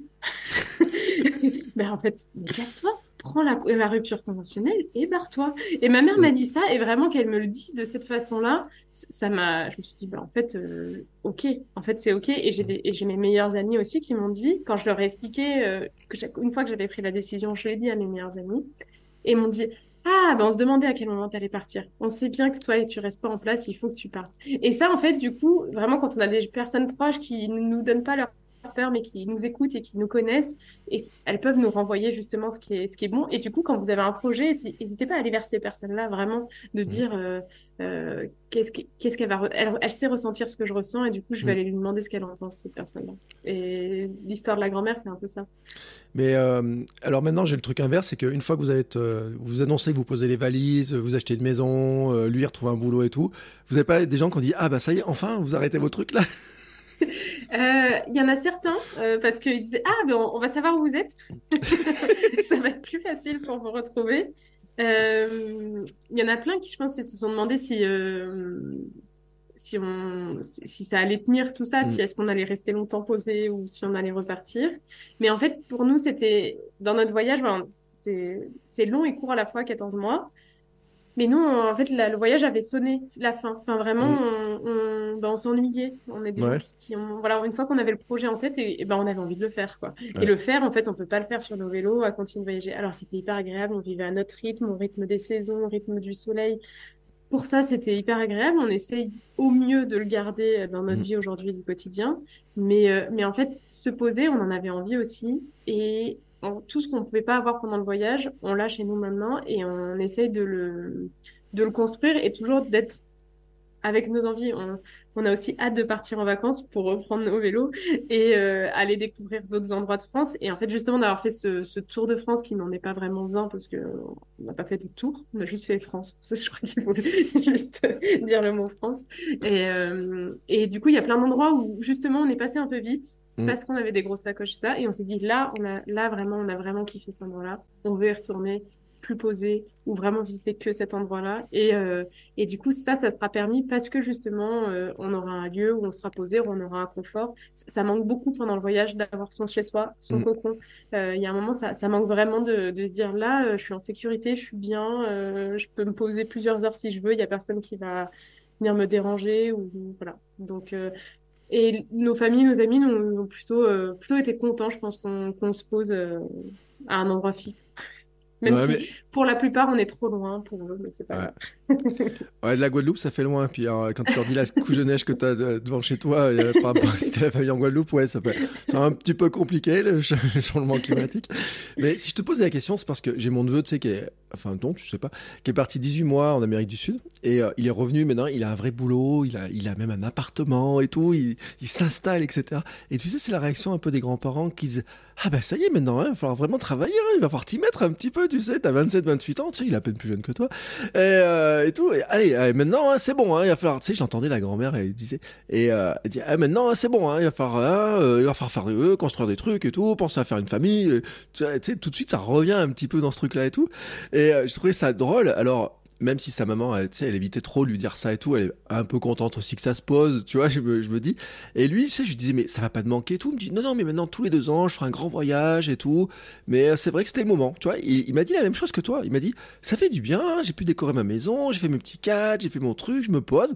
Et j'ai vu d'autres, euh, il y a des gens très connus sur Internet aussi, tu sais, qui, qui dit, euh, je pense à Ulysse Lubin, je sais pas si tu connais Ulysse Lubin, qui est un euh, explorateur, voyageur, tu sais, qui s'était lancé dans des défis, qui a acheté une maison, qui a dit, bah, je voyageais partout, j'avais jamais de maison, maintenant il me faut une maison à pied à terre, je voyage, je reviens, je voyage, je reviens, mais je sais, je retrouve mes trucs un temps chez moi. Et c'est vrai qu'on le retrouve chez plein, et alors qu'il y a des gens, des fois, qui ont peur quand ils voient partir en voyage, en se disant, mais il va jamais revenir, ils vont toujours voyager sans cesse. Ce que mon neveu a un peu croisé quand même hein, sur, sur, un certain, sur certaines routes. Mais c'est vrai que c'est intéressant cette, cette, cette truc de dire on a besoin aussi d'avoir un toit, de pouvoir se poser, d'avoir des affaires, de faire des prendre du temps et puis avoir son rythme parce que vivre sur la route c'est quand même pas si simple que ça tout le temps même si ça paraît euh, sympa sur quelques temps euh, il y a un moment donné faut t'as bien envie de te poser quand même en fait, il y, a- ce sentiment. En fait, voyager, c'est super. On, croise des gens formidables, on est dans un rythme euh, hyper, hyper agréable. Euh, mais euh, par exemple, c'est difficile d'avoir une nourriture comme on aimerait l'avoir. Mm. Par exemple, l'alimentation, c'est pas hyper évident. Euh, dormir, c'est pas. Enfin, voilà, au bout de plusieurs mois, euh, bien sûr, on, on apprend à, à savoir que dans l'attente, en fait, c'est hyper confortable. Euh, mais euh, voilà, et, et Enfin, voilà, toutes les petites choses subtiles du quotidien, mais voilà, se faire un café parce que j'ai envie de me faire un café dès que je me lève et pas attendre le prochain café qui est Mm. peut-être en fait à 20 km. C'est des choses toutes bêtes, mais c'est des choses simples de la vie qui nous manquent. Mm. Et euh, et il y a autre chose vraiment aussi qui nous a poussé, nous, à, à, à arrêter de. Enfin, c'est pas ça qui nous a poussé à voyager, mais en fait, on a arrêté de voyager, pardon, mais c'est que quand on était chez les gens au Woofing, euh, bah, ils faisaient leurs petits semis, euh, ils allaient arroser leur jardin, Mm. euh, ils faisaient des petits travaux pour chez eux, et on était là, on aimerait, et on les aidait à faire tout ça, et on disait, Ah, on aimerait le faire pour nous maintenant. En fait, Ouais. ça y est, on, on a envie de le faire pour nous, et du coup, je, bah là, on fait nos petits semis, on a notre jardin, notre potager, et et, et je rejoins, euh, je pense, la, la, la, grand-mère de ton neveu euh, Mm. qui, qui a du, qui, on, on a aussi entendu de, ah ben voilà, vous allez retrouver un travail et maintenant il va falloir y aller et tout ça. Et, et forcément, en fait, ça rassure parce que c'est le, Mm. c'est ce qui est classique. Et du coup, ils se disent, ah enfin, ah enfin, ils vont se poser, on va savoir où ils sont, on va savoir où ils vont, euh, dans quel sens. euh, ils- Et en fait, c'est rassurant pour, notamment Mm. pour ces générations-là. Ouais. Et là, toi, tu débarques et dis, bah non, moi, je vais créer mon entreprise avec des vélos en bois. voilà, c'est ça. Quoi euh, Attends, mais toi, euh, au moins Thibaut, donc mon compagnon, c'est Thibaut, il dit, mais lui, au moins, il va retrouver un travail. mais, euh, mais oui, ça, ça, ça, surprend et les gens se disent, ils, ont été, je pense, la plupart ont été sceptiques tant que le vélo n'était pas sorti. Ouais. Et une fois que le vélo est sorti, bon, les gens ont fait, ah, mais ouais, en fait, en fait, oui, c'est possible. donc, euh, tant que c'était pas fait, les gens euh, se posent des questions. Mais maintenant, il est là. Euh, donc, donc, je peux prouver que ça, ça fonctionne et que ça marche. Ouais, ça fonctionne. Et en plus, faut le dire, il est super beau. Alors, moi, j'ai vu qu'en photo, hein, parce que je l'ai loupé le jour où tu étais pas très loin de chez moi. Mais pour ceux qui se posent la question, c'est le cadre est en bois, mais c'est pas des roues de char hein, qu'il y a dessus. Hein, c'est du matériel high-tech et tout. c'est un, un super vélo. Ça doit avancer vite quand même, ton vélo, là. Alors ça avance vite, c'est les jambes hein, surtout qui, euh, qui donnent la vitesse. Ouais, bien sûr, mais bon. Mais, euh, mais en fait, moi, je voulais absolument faire un vélo qui est. Je veux pas, je veux pas faire une œuvre d'art, je veux faire quelque chose qui est joli, avec mm. lequel on est, on est fier de pouvoir pédaler dessus, mais avant tout qui est utile et avec lequel on peut vraiment vivre les aventures qu'on a envie de vivre avec. Euh, donc vraiment, il n'y a que le cadre qui est en bois avec à certains endroits des inserts en, soit en carbone, soit en titane, soit en métal, pour venir justement accueillir toute la mécanique mm. du vélo. Donc vraiment, on peut choisir tout ce veut, parce que moi, je choisis de faire une, un montage à la carte. Donc, mhm. une fois que le cadre a été euh, choisi en termes d'essence et de taille, euh, on peut euh, on peut venir choisir des roues carbone, des roues françaises. on peut choisir le groupe qu'on veut, si on veut du Campa, si on veut du, du Shimano, si on veut absolument un groupe GRX, enfin un, groupe gravel comme GRX, ou si on veut un groupe de route. Alors, pour un gravel, ça peut être limitant, mais euh, en mm. tout cas, voilà, y a, vraiment, on peut choisir tout ce qu'on veut dessus. Et après, on a vraiment au moins un vélo qui est confortable, qui, ne, qui sort du lot et qui, et qui est approprié vraiment à l'aventure qu'on a envie de, de, mener avec lui. Quoi. Mm. Alors, pourquoi, justement, tu dis que le vélo, il est confortable? Parce que ça, je l'avais vu sur ton site, l'histoire du bois et tout, le confort qu'apporte le bois, justement. Eh bien, si on, prend un petit peu nos anciens, ils, ont, et qu'on a toujours aujourd'hui, hein, c'est euh, nos, manches de pelle, nos manches de hache, nos manches de marteau, ils sont en bois et notamment en frêne. Mm. Parce que justement, le bois a cette capacité d'absorption et qui vient vraiment absorber les chocs et les vibrations. Quand on donne un coup de marteau, on, certes, on, mm. sent qu'on a donné un coup, mais c'est absorbé. Si le manche était en métal, on mm. ressentirait pas du tout la même chose. Et c'est exactement la même chose sur un vélo. Moi, j'ai un gravel en carbone et un gravel, mon gravel en bois. Et ben quand je prends les deux, je me sens tout ce qui se passe sur le chemin, ça me renvoie euh, toutes les vibrations et tous les chocs quand je suis sur mon, vélo en carbone et quand je suis sur mon vélo en bois, ça passe tranquille, j'ai du confort, j'ai pas de vibrations dans les mains. je, dis pas que quand je croise un gros caillou ou un trottoir, euh, je le sens pas, hein. c'est pas mm. un VTT tout suspendu non plus, mais par contre ça vient vraiment rendre surtout si on fait de la, un peu de longue distance, ça rend vraiment la sortie confortable, euh, contrairement en fait à d'autres matériaux et même comparé à l'acier, qui est déjà un matériau qui est lui plus absorbant. C'est vraiment, moi, j'en avais entendu parler avant de l'essayer. Et je m'étais dit, bah, il faut vraiment être expert et être sur son vélo euh, tous les jours, tous les jours et faire du vélo depuis qu'on est enfant pour sentir la différence. Mais en fait, pas du tout. Euh, dès que je, dès que je peux pas prendre mon vélo en bois et j'en prends un autre, je suis triste, je suis là, non. je sens tout, je sens tout. Et c'est, c'est vraiment, en fait, une fois qu'on a essayé, on n'a pas envie de revenir, d'en revenir, quoi. C'est vraiment, c'est vraiment super bien. C'est vraiment bluffant la façon dont ça absorbe tous les chocs et les vibrations. Mm. Parce que c'est vrai que quand même dans le vélo, euh, c'est euh, aller vers le carbone, le carbone, le carbone. Bon, dans la course à pied, hein, ils veulent tous des carbones aussi pour courir. Euh, là, le jour où tu feras des semelles carbone sur des pour courir en bois, des semelles en bois pour courir, on appellera ça des sabots. mais mais après, on, en fait, il y a une course à la légèreté et forcément, on veut être rigide et léger. Mm parce que on tend vers ça, parce que c'est la performance, performance, mm. performance, euh, légèreté et, euh, et, rigidité. Mais en fait, si euh, ton projet c'est de faire des ultra distances ou que c'est de voyager en vélo, avoir, euh, avoir la course au moindre gramme, c'est pas là que c'est important. Ce qui est important, c'est d'être confortable, de pouvoir rester des heures sur ton vélo euh, sans, euh, sans te dire ça fait des heures que je suis sur mon vélo. Juste, je mm. suis sur mon vélo, c'est trop bien. Euh, et vraiment, le bois, ça apporte ça. Et c'est ça l'avantage. alors, c'est sûr que si on est sur du triathlon, j'ai aussi fait des triathlons je prendrais, euh, si j'avais l'option d'avoir un, un vélo de triathlète, c'est sûr que pour aller hyper vite, je prendrais le vélo de triathlète. Mm. Mais, euh, mais en fait, euh, moi, je fais des vélos en bois qui sont quand même assez légers, c'est-à-dire qu'il fait 10 kilos, donc c'est pas, Ouais. pas très, très, très lourd. Mm. Euh, et euh, et, et c'est vraiment pour, euh, pour rouler longtemps sur un triathlon, par exemple. On roule entre, enfin, ça dépend de la distance, hein, mais c'est pas très long. On roule une heure, une heure et demie euh, maximum euh, sur, sur son vélo, donc on s'en fout entre guillemets du confort, on veut juste de la performance et de la légèreté.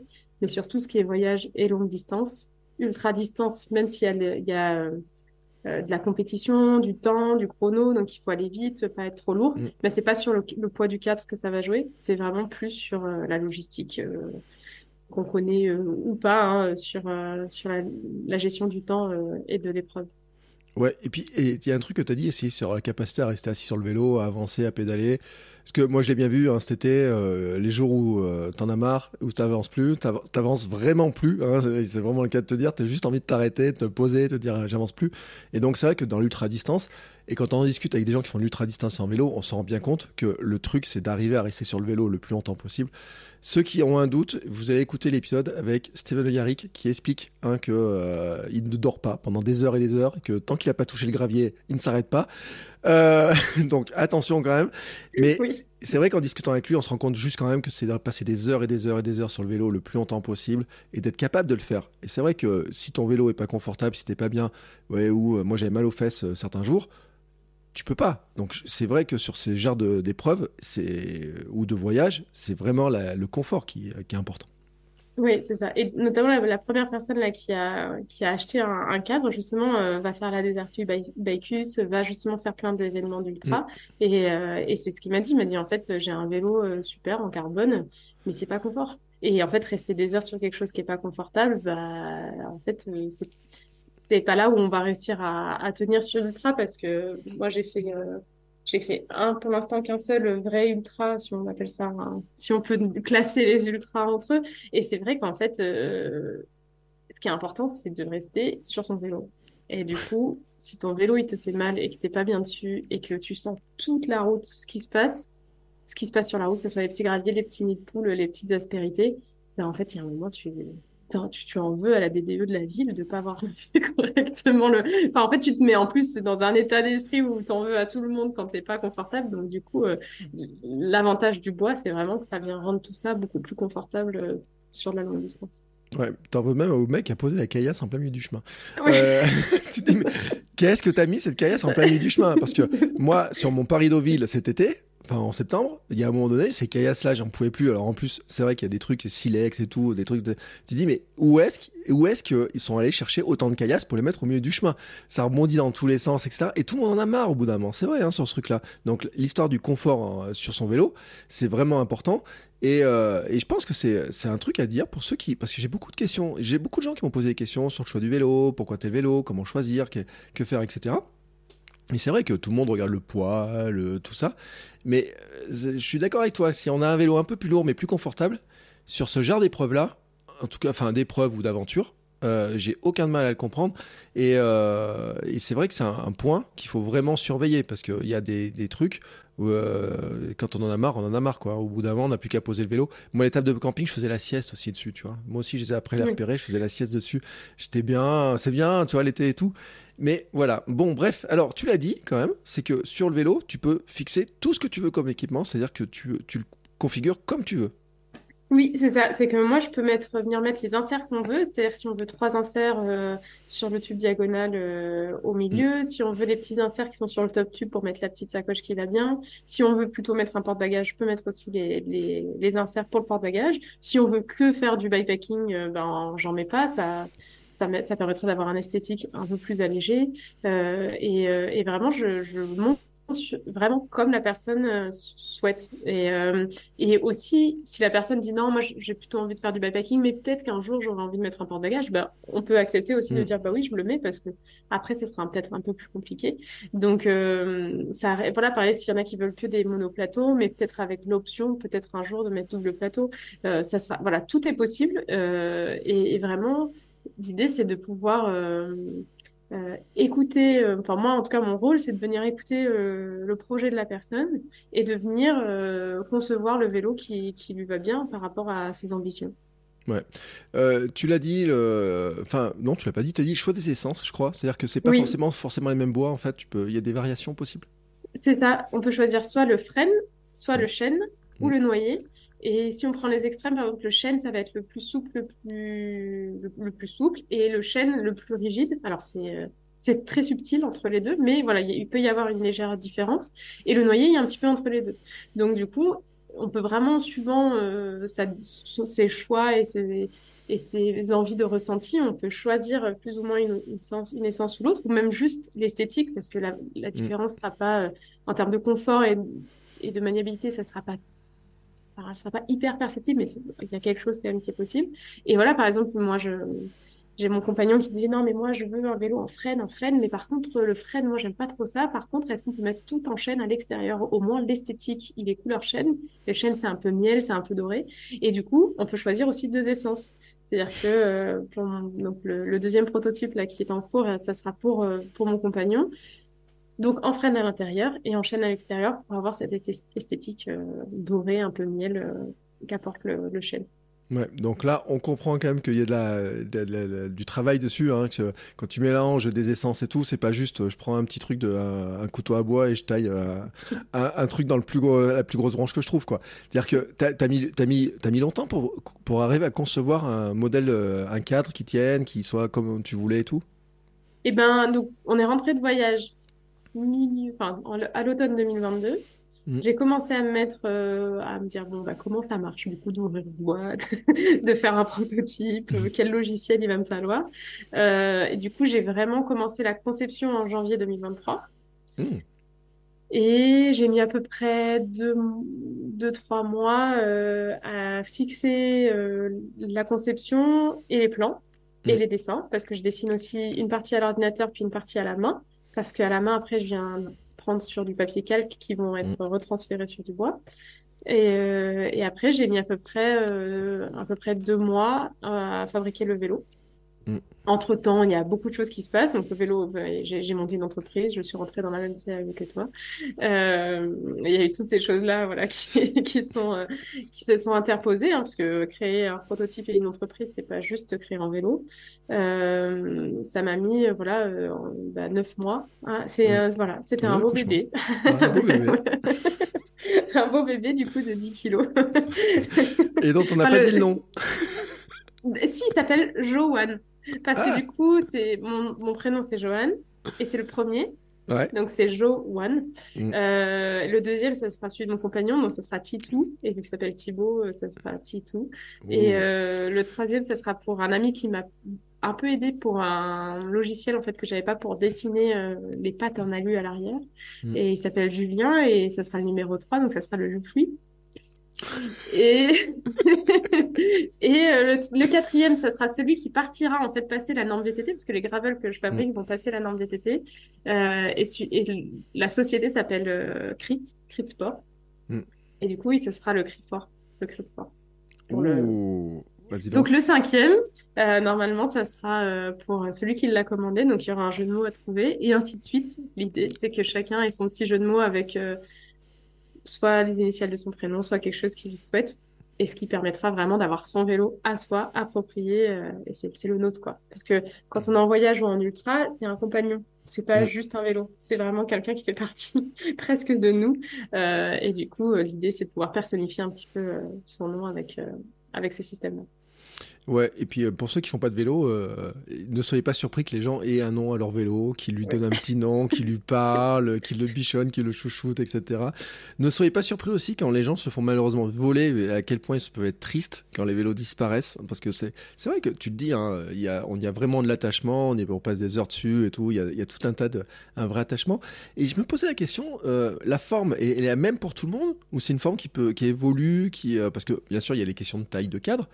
Mais il y a plein de formes différentes dans le vélo aussi. C'est quelque chose qui peut qui évolue ou c'est elle est fixe et tu as déterminé une forme qui est qui, qui fonctionne bien quoi? Alors, j'ai déterminé une forme qui fonctionne bien, parce que du coup, je pars vraiment sur du gravel pour l'instant, euh, avec une géométrie qui est, qui est vraiment euh, agréable et, et bien, euh, avec cinq tailles, donc vraiment pour permettre à tout le monde de pouvoir avoir chaussure à son pied, cadre, à... je sais pas comment le dire autrement. Euh, et après, moi, je conseille de faire une étude posturale sur le cadre qui est déjà adapté à sa taille pour pouvoir avoir le, la position idéale. Et de ça, du coup, on va en déterminer euh, la, la, longueur des manivelles, euh, les potences, tout ça, pour euh, bah, justement avoir un vélo parfaitement euh, taillé euh, pour soi je pars pas sur le sur-mesure parce que ça c'est vraiment un autre, une autre partie de, du, du, travail et moi qui m'intéresse pas. Moi, vraiment, ce que je veux, c'est avoir des vélos où aussi euh, les gens peuvent être bien. Et aujourd'hui, avec toute la mécanique qu'on peut trouver, les potences, les tailles de manivelle, les tiges de selle avec recul, ou enfin, on peut vraiment avoir une position euh, parfaitement adéquate. Euh, donc voilà. Pour ceux qui se posent la question de l'intérêt de l'étude posturale, allez écouter mon podcast Kilomètre 350 sur le vélo, où on avait reçu justement quelqu'un sur l'étude posturale et tout. Tu connais d'ailleurs quelle histoire, je suis sûr que tu, euh, tu, tu, vois de qui je parle. Euh, et qui fait aussi chez, euh, en boutique en centre-ville et tout, les études posturales, etc., qui avait expliqué l'importance, l'importance de l'étude posturale et euh, avec le trio PSG, pédale, siège, guidon, celle guidon plutôt, PSG. Voilà pour s'en rappeler, tu vois. Alors moi, j'ai réussi, ça m'a marqué cette histoire-là, mais allez écouter je, cet épisode-là parce qu'il il est vraiment expliqué pourquoi c'était important. Sur, ça joue sur tellement de choses. On parle du confort, mais il y a aussi ceux qui veulent la puissance. Euh, il y a des trucs. Moi, tu sais, je suis revenu de voyage. J'avais les euh, le canal carpien a priori qui était un peu euh, sur lequel c'était un peu appuyé dessus, tu vois. Je pouvais plus me servir de ma main ou quasiment j'avais plus à ouvrir la porte de la maison. Euh, j'avais plus de force. Et alors le pire, c'est que j'avais pas à ouvrir une bouteille. Euh, alors pour boire un coup sur le truc, c'est juste embêtant, mais aussi pour freiner, tu vois. Au bout d'un moment, j'avais plus de puissance, des trucs comme ça. Et ça vient aussi bah, de ma position de vélo qui est pas terrible. Il y a des trucs comme ça qui sont à voir. Donc voilà, si ceux qui sont intéressés par ce truc-là vous allez voir l'importance de l'étude posturale, parce que quand même, quand on passe des heures dessus, ça fait, c'est important. Euh, donc, tu te disais, là, tu as quoi? Tu as un modèle de vélo sur lequel toi tu roules Oui. Tu as le deuxième Exactement. que tu es en train de faire pour Titouan le Titou Titou, oui, voilà. Le Titou. euh, et ensuite, alors, c'est quoi l'étape? Parce que, alors, on l'a pas dit, mais tu as fait du financement participatif euh, qui s'est bouclé il y a pas très longtemps. Oui, donc, euh, donc les étapes. euh, donc j'ai fini le, le, prototype en septembre. J'ai fait des événements à vélo pour pouvoir mmh. euh, le, le, montrer et lui dire hey, il existe. Donner les cartes. voilà. J'avais pas les cartes encore à l'époque. J'avais pas les Maintenant, cartes. Les cartes, cartes. Je les ai... Maintenant c'est bon, j'ai les cartes. Et du coup, l'étape, c'était vraiment de, bah, de me faire connaître, de montrer Mmh. le vélo, de montrer que ça marche. Les gens se sont dit c'est lourd, c'est pas confortable, c'est un bout de bois. Bah non, en fait, justement, c'est l'inverse. Donc vraiment, voilà, de pouvoir montrer, par, euh, faire la promotion par l'action, en fait, euh, de Mm. ces vélos-là. Euh, et le financement participatif, parce que donc ce premier prototype, il a commencé dans le grenier de, dans un grenier, Mm. là où on attendait d'avoir notre maison, et il a été fini dans la grange qui est mon atelier. Et il n'y a pas de fenêtre, euh, il n'y avait pas d'électricité, voilà. Donc le premier prototype a été fait, voilà, on va dire euh, comme un proto, hein, euh, En quand on bricolage, commence. Dans un Et- garage, comme les grosses sociétés. Et toutes les startups sont dans un garage. hein, donc, euh, voilà, moi c'est dans un bon grenier, donc on peut, voilà, c'est ça. Et, euh, et c'est mes voisins en fait qui m'ont prêté des machines à bois notamment pour pouvoir euh, le fabriquer. Euh, et du coup, j'ai lancé ce financement participatif pour pouvoir acheter mes premières machines et finir de mon atelier euh, qui a toujours, euh, voilà, la neige n'est pas rentrée à travers, mais euh, voilà, c'est encore, euh, il a encore, euh, il y a encore du travail, mais voilà, on a filé la dalle et grâce au financement participatif, j'ai pu acheter ma première machine à bois Mm. où je vais pu aller chez mes voisins. Je vais pouvoir installer aussi toute l'électricité qui manque, acheter une d'autres petites machines, enfin vraiment finir l'atelier. Donc ça, c'est un petit peu ce que je dois faire en parallèle de, de la conception du deuxième prototype. J'ai aussi fait plein de petits événements euh, comme le salon Origine Auvergne qui, Ouais. qui parlait vraiment de tout ce qui se faisait en Auvergne. Donc ça, c'était vraiment un bel événement. Euh, donc là, dans les processus, c'est que je fabrique le deuxième prototype pour venir en fait euh, gommer tous les aspects mécanico-esthétiques qui vont pas sur le Mm. premier, parce que c'est un prototype, donc euh, il y a forcément des choses qui sont pas parfaites. Euh, si tout ça c'est nickel, c'est parfait, je fabrique du coup le vélo euh, qui va partir euh, passer la norme VTT. Et ça, j'espère que ça soit euh, passé et validé. Enfin, j'espère. Normalement, il n'y a, pas de raison que ça se passe mal, mais euh, donc euh, début du printemps. Mhm. ensuite, il faut, en parallèle, je fais aussi, je vais m'inscrire à pas mal d'événements de vélo, bah, pareil, pour pouvoir montrer le vélo, le, le, le promouvoir, partout en France, plus ou moins, on va dire, sur la partie si on coupe la France en, quatre, la partie sud, sud-est, enfin est-sud-est, voilà, c'est les événements qui, qui m'intéressent, en tout cas, qui me donnent envie, parce que je vais aussi sur les événements que je trouve chouettes pour moi. Donc, euh, donc voilà. Et, euh, et du coup, début d'automne, je fais la livraison de toutes les contreparties euh, du financement participatif, parce mmh. que on a été un peu moins de 80 personnes qui ont, qui ont mmh. contribué à mon financement. Et je fabrique aussi les, les dans, en fait, dans l'été et, et, début d'automne, je fabrique les, les cadres qui ont été commandés. Mm. Euh, et je les livre euh, à cette période-là. Et il y a encore possibilité d'avoir, parce que du coup, dans le timing, je suis quand même toute seule à tout faire, donc du coup, il faut réussir à, à jongler entre entre les différentes euh, choses à, à, faire dans une entreprise. Et du coup, il y a encore la possibilité d'avoir un cadre pour décembre 2024 qui peut être commandé. Et après, les livraisons pour 2025 avec toujours des événements à la clé et, et des commandes possibles dès, dès mm. février 2025. Euh, c'est une belle aventure et franchement c'est chouette euh, de, de, voir en tout cas ce qui est possible de faire, euh, partir comme ça d'une idée et qui, qui, on dit toujours c'est une idée à la con. Tu sais, moi j'étais dans des structures jour, on avait l'idée à la con. Et euh, sauf que l'idée à la con, après, ça donnait plein de trucs dans le financement participatif notamment, parce qu'on avait lancé des projets euh, sur ce sur ce plan-là. Et ce que je trouve ça, ce que je trouve génial en fait, c'est de voir en fait les différentes étapes, euh, comment tu arrives à petit à petit à avancer sur ce projet-là. Et il y a quand même une question que j'avais, tu vois, c'est as parlé de la norme VTT. Alors moi, je je savais pas qu'il y avait une norme VTT en fait.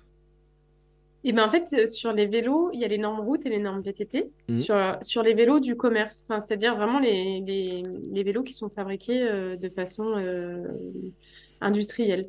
Mmh. Sur les vélos artisan artisanaux, il n'y a pas forcément de normes. C'est-à-dire que en fait, la norme, elle est censée passer sur chaque vélo qui est fabriqué s'il n'y a pas un processus extrêmement, euh, comment dire, identique euh, lors de la fabrication industrielle, voilà, vraiment de façon industrielle.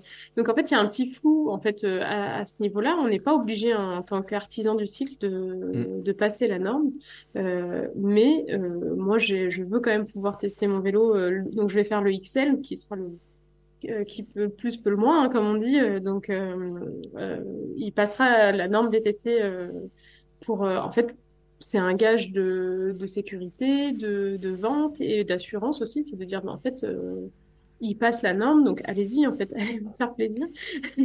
vous serez votre propre limite, le vélo. Euh, le vélo pourra y aller, quoi. Mm. Donc, euh, donc, donc voilà. C'est moi, c'était un point d'honneur que je mets, c'est de pouvoir passer cette norme-là, mais qui est pas obligatoire. Beaucoup d'artisans du cycle ne la passent pas forcément. Ouais. Euh, tu parles d'artisans du cycle, hein, notamment. Il y a, un, vrai euh, développement du cycle, hein, des artisans euh, dans plein de domaines, hein, sur le, parce qu'il y a des fabricants de vélos, des fabricants de sel, les fabricants de tout un tas de pièces, etc., de bagagerie aussi. C'est vrai qu'il y a le vélo, bon, c'est très critiqué dans Paris, dans les rues de Paris, parce que, bon, faut le dire, c'est dur. Rouler à Paris avec un vélo en bois ou, pas, à mon avis, c'est galère. J'ai testé, hein, c'était c'est pas le truc le plus. Le... Venez en Auvergne plutôt, venez en Auvergne, c'est mieux. Mais c'est vrai que tu as dû rencontrer plein de gens, tu as dû avoir plein, plein de gens, des, petites entreprises qui font du vélo artisanal, des pièces, des choses comme ça. Enfin, il y a plein d'ateliers aussi. Je, pense que as tu dois en connaître plein maintenant. Eh bien, oui et non, parce que finalement, je suis quand même enfin, j'en connais, j'ai rencontré, je fais en mm. sorte de, de pouvoir aller les, les voir. Mais euh, pour l'instant, j'ai pas pris le temps d'aller voir tout le monde et d'aller parler avec tout le monde. Certains, oui, parce que euh, voilà, je suis sur Clermont, je dis ah, je vais aller voir telle personne. Euh, voilà, j'ai appelé aussi, j'ai plutôt passé des coups de téléphone parce que se déplacer, c'est enfin voilà, je suis quand même loin entre guillemets.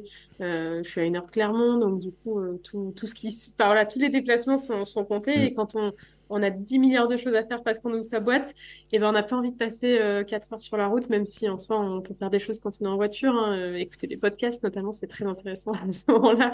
c'est là où je préfère les écouter.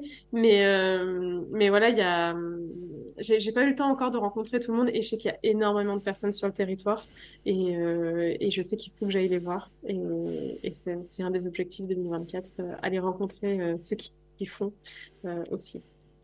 Et euh, t'as dit que t'allais t'inscrire sur des événements, montrer le vélo et tout. C'est vrai que c'est une sacrée carte de visite quand même hein, de, dire, hop, moi j'ai mon vélo. Je pense que toutes les personnes qui doivent te croiser avec un vélo en bois doivent se dire, c'est quoi cet engin qu'elle a, euh, etc. Euh, par exemple, pour ceux qui sont qui font du vélo et tout, on pourrait te croiser où là dans les mois qui viennent? Eh ben, alors du coup, j'ai pas fixé encore toutes les dates, mais il y a le Koskersi, euh, c'est un événement d'ultra qui sur 350 km sur le week-end. Mm. Euh, donc il y a ça. C'est des outdoor cycling, ça s'appelle. Euh, Il y en a quelques-uns là que je vais faire euh, sur l'année 2024. Il y a l'Ultra Arverne que j'aimerais bien Ouais. refaire comme l'année dernière, euh, qui était une belle, une belle expérience. euh, voilà, j'ai aussi été invitée pour pouvoir exposer mon vélo sur le, les stands. Donc euh, normalement, vous pourrez me voir sur l'Ultra Arverne. Euh, il y a si je réfléchis, j'en ai, j'en ai vu à peu près, euh, à peu près deux à trois par mois entre, entre avril et, et septembre. Donc, euh, il y en a, il y en a pas mal. Après, il y en a quelques-uns autour de Nice, Mm. euh, notamment les événements non loin de la Bonnette, parce que bah, je l'ai fait. et que, du coup, il y a un petit attachement avec ce col maintenant. Et voilà, principalement euh, sur ces événements-là. J'ai, j'ai pas encore fixé de d'autres dates que que ces deux-là où je suis sur l'Ultra Arverne et euh, et celle dans le Cos et Cos qui sera euh, le 5 mai, je crois. Ouais, Ultra Arverne, euh, je le dis, euh, parce que j'ai vu qu'elle est retournée. Nathalie Bagnon, que j'ai vu sur Kilomètre 350, qui est un peu la marraine de Kilomètre 350. C'est la première à qui j'ai demandé des conseils. Euh, et, euh, il y était l'an dernier, elle y retourne cette année. J'ai vu, c'est annoncé au programme, etc. Et c'est Parce un qu'elle gros... est elle est marraine en fait de l'événement. Et oui, elle est marraine. Et il y a quand même un gros truc. Tu as fait essayer ton vélo, parce que 778 bornes de vélo, 14 500 de dénivelé sur l'Ultra Arverne. Attention, j'ai bien dit 778 km et 14 500 de dénivelé. Euh, c'est un, un gros morceau quand même, cette histoire. Oui, c'est un gros morceau. Donc moi je l'ai fait l'an dernier, mais j'ai fait la version 575 km, Ouais. 11 000 D+. Petit, quoi. Ouais, petit. On se recroisait des fois avec ceux qui faisaient la 700 et ceux qui faisaient la 500, on s'appelait comme ça. Ah, toi, t'es de la 700, ah, moi, je suis de la 500. Euh, c'est un, un événement qui est génial. Moi, c'était mon premier ultra. J'avais jamais fait plus de 140 km d'affilée et plus de 2000 D+. C'était Ouais. mon record et j'étais, euh, non, j'avais pas fait 2000 D+, même pas 2000. Et là, quand je regarde, parce que, ben, Bien sûr, j'étais un peu à l'arrache et, et, c'est- et quand je regarde un peu l'événement, euh, vraiment le tracé euh, et que je fais des calculs trois jours avant, je me dis, ah oui, en fait, il va falloir faire 4000 D plus par jour minimum et entre 200 et 250 kilomètres. Et là, j'étais Mm. là, ah ouais, bon, ben, de toute façon, j'y suis, je me suis inscrite, j'y vais. hein. De toute façon, c'est ma philosophie, hein, c'est allons-y. Et, euh, et donc, moi, j'ai fait le choix euh, pour le premier jour de pas faire plus de 200 km, mais j'avais fait quand même 4000 D+. C'était la première fois, j'avais jamais en- enchaîné autant. Euh, et en fait, c'était juste magique. Et là, c'est là où on se rend compte que, que faire du vélo pendant des heures, c'est génial. Euh, se mettre dans des états de, où on fait, voilà, ce genre d'épreuve où vraiment le corps, il est, ben, faut débrancher le cerveau, euh, et juste écouter, enfin, pas tout à fait écouter son corps, hein, parce que moi, au bout du deuxième col, mon corps, il m'a dit, ben, on s'arrête là, non? On est bien, non? Co- En haut du col du BL, c'est le, non? Bah non? oui. Tu- et voilà. C'est au début, quoi. T'es au deuxième col de la journée. juste au début, là, par contre. C'est sûr que si on écoute les jambes ce jour-là, on se dit bon, il va falloir continuer. Mais, euh, mais voilà, moi, la première nuit, en plus, je me prends la pluie. Il y a une rivière qui coule sous mon matelas, qui inonde tout mon GPS, ma batterie. Enfin bon, bref, c'était, euh, c'était épique. Mais en Mm. fait, c'est, génial de pouvoir, euh, pouvoir faire ça. Et c'est là où on se rend compte aussi que hum, rester sur son vélo euh, et pédaler et rester le plus longtemps possible sur son vélo, c'est là où en fait on, Mm. a vraiment un gain de temps parce que du coup je l'ai fait avec mon compagnon et on n'a pas du tout la même façon de pédaler. Moi je suis plutôt euh, les... tranquille, tranquille les Mm. milles et lui c'est plutôt euh, puissance en danseuse dès qu'il y a une montée quoi. M'étonne pas, a je sais pas pourquoi, c'est toujours, c'est toujours le portrait que j'ai des hommes et des femmes. Je sais pas pourquoi. Que ce soit en trail, en course, en vélo, j'ai toujours cette description-là. Toujours, toujours, toujours, toujours la même. Et, et ce qui est drôle, c'est que lui, il met 53 heures et moi, je mets 58 heures. Ouais. Donc, pour quelqu'un qui va beaucoup plus vite que moi, et ben, en fait, il met, je mets que 5 heures de plus euh, parce qu'en fait, moi, je, je suis montée sur mon vélo à, entre 4 et 5 heures du matin et je m'arrêtais que quand j'arrivais au ravito. Mm. Et je, même, je descendais prendre un sandwich, je remontais et je, je mangeais mon sandwich sur le vélo. Alors que lui, il s'est fait une pizza, il s'est fait un petit resto, il s'est pris des petits cafés au soleil. Alors, je pense qu'il a kiffé, hein, c'était bien. Euh, mais en fait, moi, je me suis dit, j'ai pas le droit de m'arrêter. Je me suis pas là en voyage pour visiter le village. Ça avait l'air très beau. Il y avait des endroits, notamment dans le Cantal, à, vraiment à couper le souffle. Donc, euh, en fait, on peut aussi profiter euh, sur le mm. vélo à juste ouvrir grand les yeux.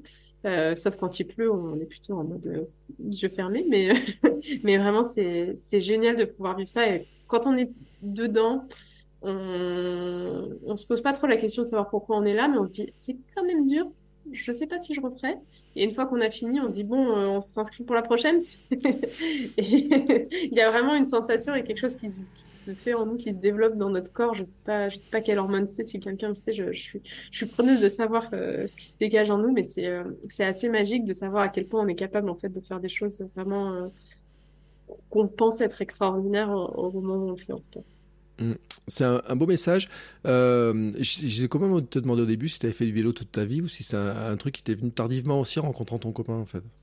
Eh ben alors j'ai fait du vélo. En fait, quand euh, je suis arrivée en France, ma, ma maman n'avait pas le permis de, de conduire. Mm. Donc, on se déplaçait tout le temps en vélo. Donc, mm. c'était simple. Le vélo, depuis toujours, c'est un moyen de déplacement pour moi. Ouais. Et j'ai fait mon premier voyage à vélo en 2016, où du coup, j'ai fait Istres, Cap-Breton. Euh, en fait, l'idée, c'est parti de... Moi, j'avais un temps mort de deux mois entre deux boulots. Une amie qui revenait de voyage en Argentine et des copains qui ont dit on passe dix jours de vacances à Cap-Breton. Et à ma pote, je lui ai dit écoute bien, euh, on, y va en vélo, nous. Donc, on est descendu à Istres pour récupérer son vélo et on a tracé en dix jours. On est allé euh, à Calbreton. On a pris un petit peu le train parce que sur le canal du Midi, avec ses petits pneus, elle faisait que crever, elle faisait crevaison sur crevaison. Donc, on a, on a chanté un petit peu cette partie-là. Mais euh, c'était mon premier voyage à vélo et quand je suis rentrée du voyage, j'étais là, oh, le vélo, c'est la vie. Mm. Il faut tout faire à vélo. Le, le, vélo, vraiment, c'est génial pour tout, en fait, que ça soit pour notre esprit, que ça soit pour notre corps, que ça soit pour le déplacement parce qu'on se déplace à un rythme qui est, euh, qui est celui où on a le temps de voir les choses sans avoir le temps de s'ennuyer de la chose mm. en question. Et du coup, c'est vraiment, c'est hyper agréable. Quoi. Ouais. Et puis ça, ça étend la zone de jeu parce que moi qui courais pendant, euh, je, courais tous les jours. Et puis l'an dernier, je découvre le vélo et euh, je me suis, un jour, je me suis fait la réflexion je sais plus où j'étais, tu vois, je quitte l'Auvergne. Ah si, c'est le jour où j'ai quitté l'Auvergne, tu vois, je, quitte l'Auvergne pour passer dans en Bourgogne et tout. Et je dis, j'ai regardé, je dis, alors là, il m'aurait fallu euh, X jours pour arriver à cet endroit-là précis, là. À l'endroit où j'ai mis euh, 3-4 heures de vélo pour venir là, il m'aurait fallu, mais attends, et j'ai calculé dans mon truc, je me dis, oh, j'aurais mis 4 ou 5 jours pour venir là, avec la tente et tout. Et là, je suis venu dans la matinée, j'étais là. Et d'un coup, ça change toute la zone. Mais tu vois, comme mon voyage là de mes 1400 bornes en vélo en 9 jours, c'est inimaginable en courant, c'est inimaginable, mais c'est vrai que le vélo, ça change les choses. Et comme tu le dis, en fait, hein, il y en a qui peuvent le faire vite, d'autres peuvent le faire lentement. Je suis pas du tout étonné sur l'histoire de ton copain, dire euh, parce que je l'ai vu aussi, hein, entre ceux qui vont très vite, ceux qui vont doucement et tout. Mais c'est vrai que chacun peut le faire comme il veut. Hein. Il y en a qui, qui vont bomber sur le truc. Moi, sur les pistes cyclables, ça m'amusait de doubler tout le monde à fond. Et puis après, on se retrouvait un peu plus loin. Ils me voyaient faire la sieste sur mes fameux bancs et tout, etc. Ils faisaient un petit coucou. J'ai redoublé un peu plus loin et tout. Et puis, on, arrivait à peu près au même endroit, à peu près le soir. Mais je pense que chacun peut avoir la, manière, en tout cas, la manière de le, voir. Et puis, un autre truc aussi que je trouve génial, je voulais te le dire tout à l'heure, c'est que tu arrives à mêler le vélo, le bois, quand même, ton métier et tout, ta passion pour le bois et tout, avec euh, le voyage, avec euh, quelque chose que tu arrives à créer, créer ton entreprise et tout l'amour. Écoute, euh, c'est un super message. Non, mais tu vois, pour débuter cette année, là, 2024, je me dis, mais euh, quoi de mieux, tu vois? Bah, oui, c'est vrai que euh, j'y pense pas trop. Quand on est dedans, on, se rend pas compte de tout ça, mais c'est vrai que j'arrive à combiner un, métier passion, si on peut appeler ça comme ça, où vraiment on peut fabriquer des choses avec ses mains, où il y a un résultat au bout et c'est vraiment nous qui l'avons fait. Euh, en plus, moi, je mets vraiment un point d'honneur sur l'artisanat parce que je fabrique avec mes mains. Alors, bien sûr, j'ai des machines. Euh, c'est des noms un peu barbares, défonceuses, raboteuses, décochisseuses. C'est des, des, outils, des machines classiques de, de menuisier. Et mm. voilà, je veux absolument pas passer sur des machines numériques qui vont faire le travail à ma place. Donc vraiment, moi, je peux vraiment encore façonner avec mes mains et, et je, je, souhaite pouvoir le faire aussi longtemps que je peux. Euh, mon compagnon, qui, même s'il n'est pas dans le projet, il m'accompagne en fait en tant que, en tant que que compagnon dans toute cette aventure-là. On, peut échanger, discuter et, et, s'aider en fait au quotidien. Et ça, c'est c'est vraiment super chouette. Enfin, moi, je, je le remercie hein, d'être d'être ce qu'il est et de, de m'apporter tout ce qu'il m'apporte.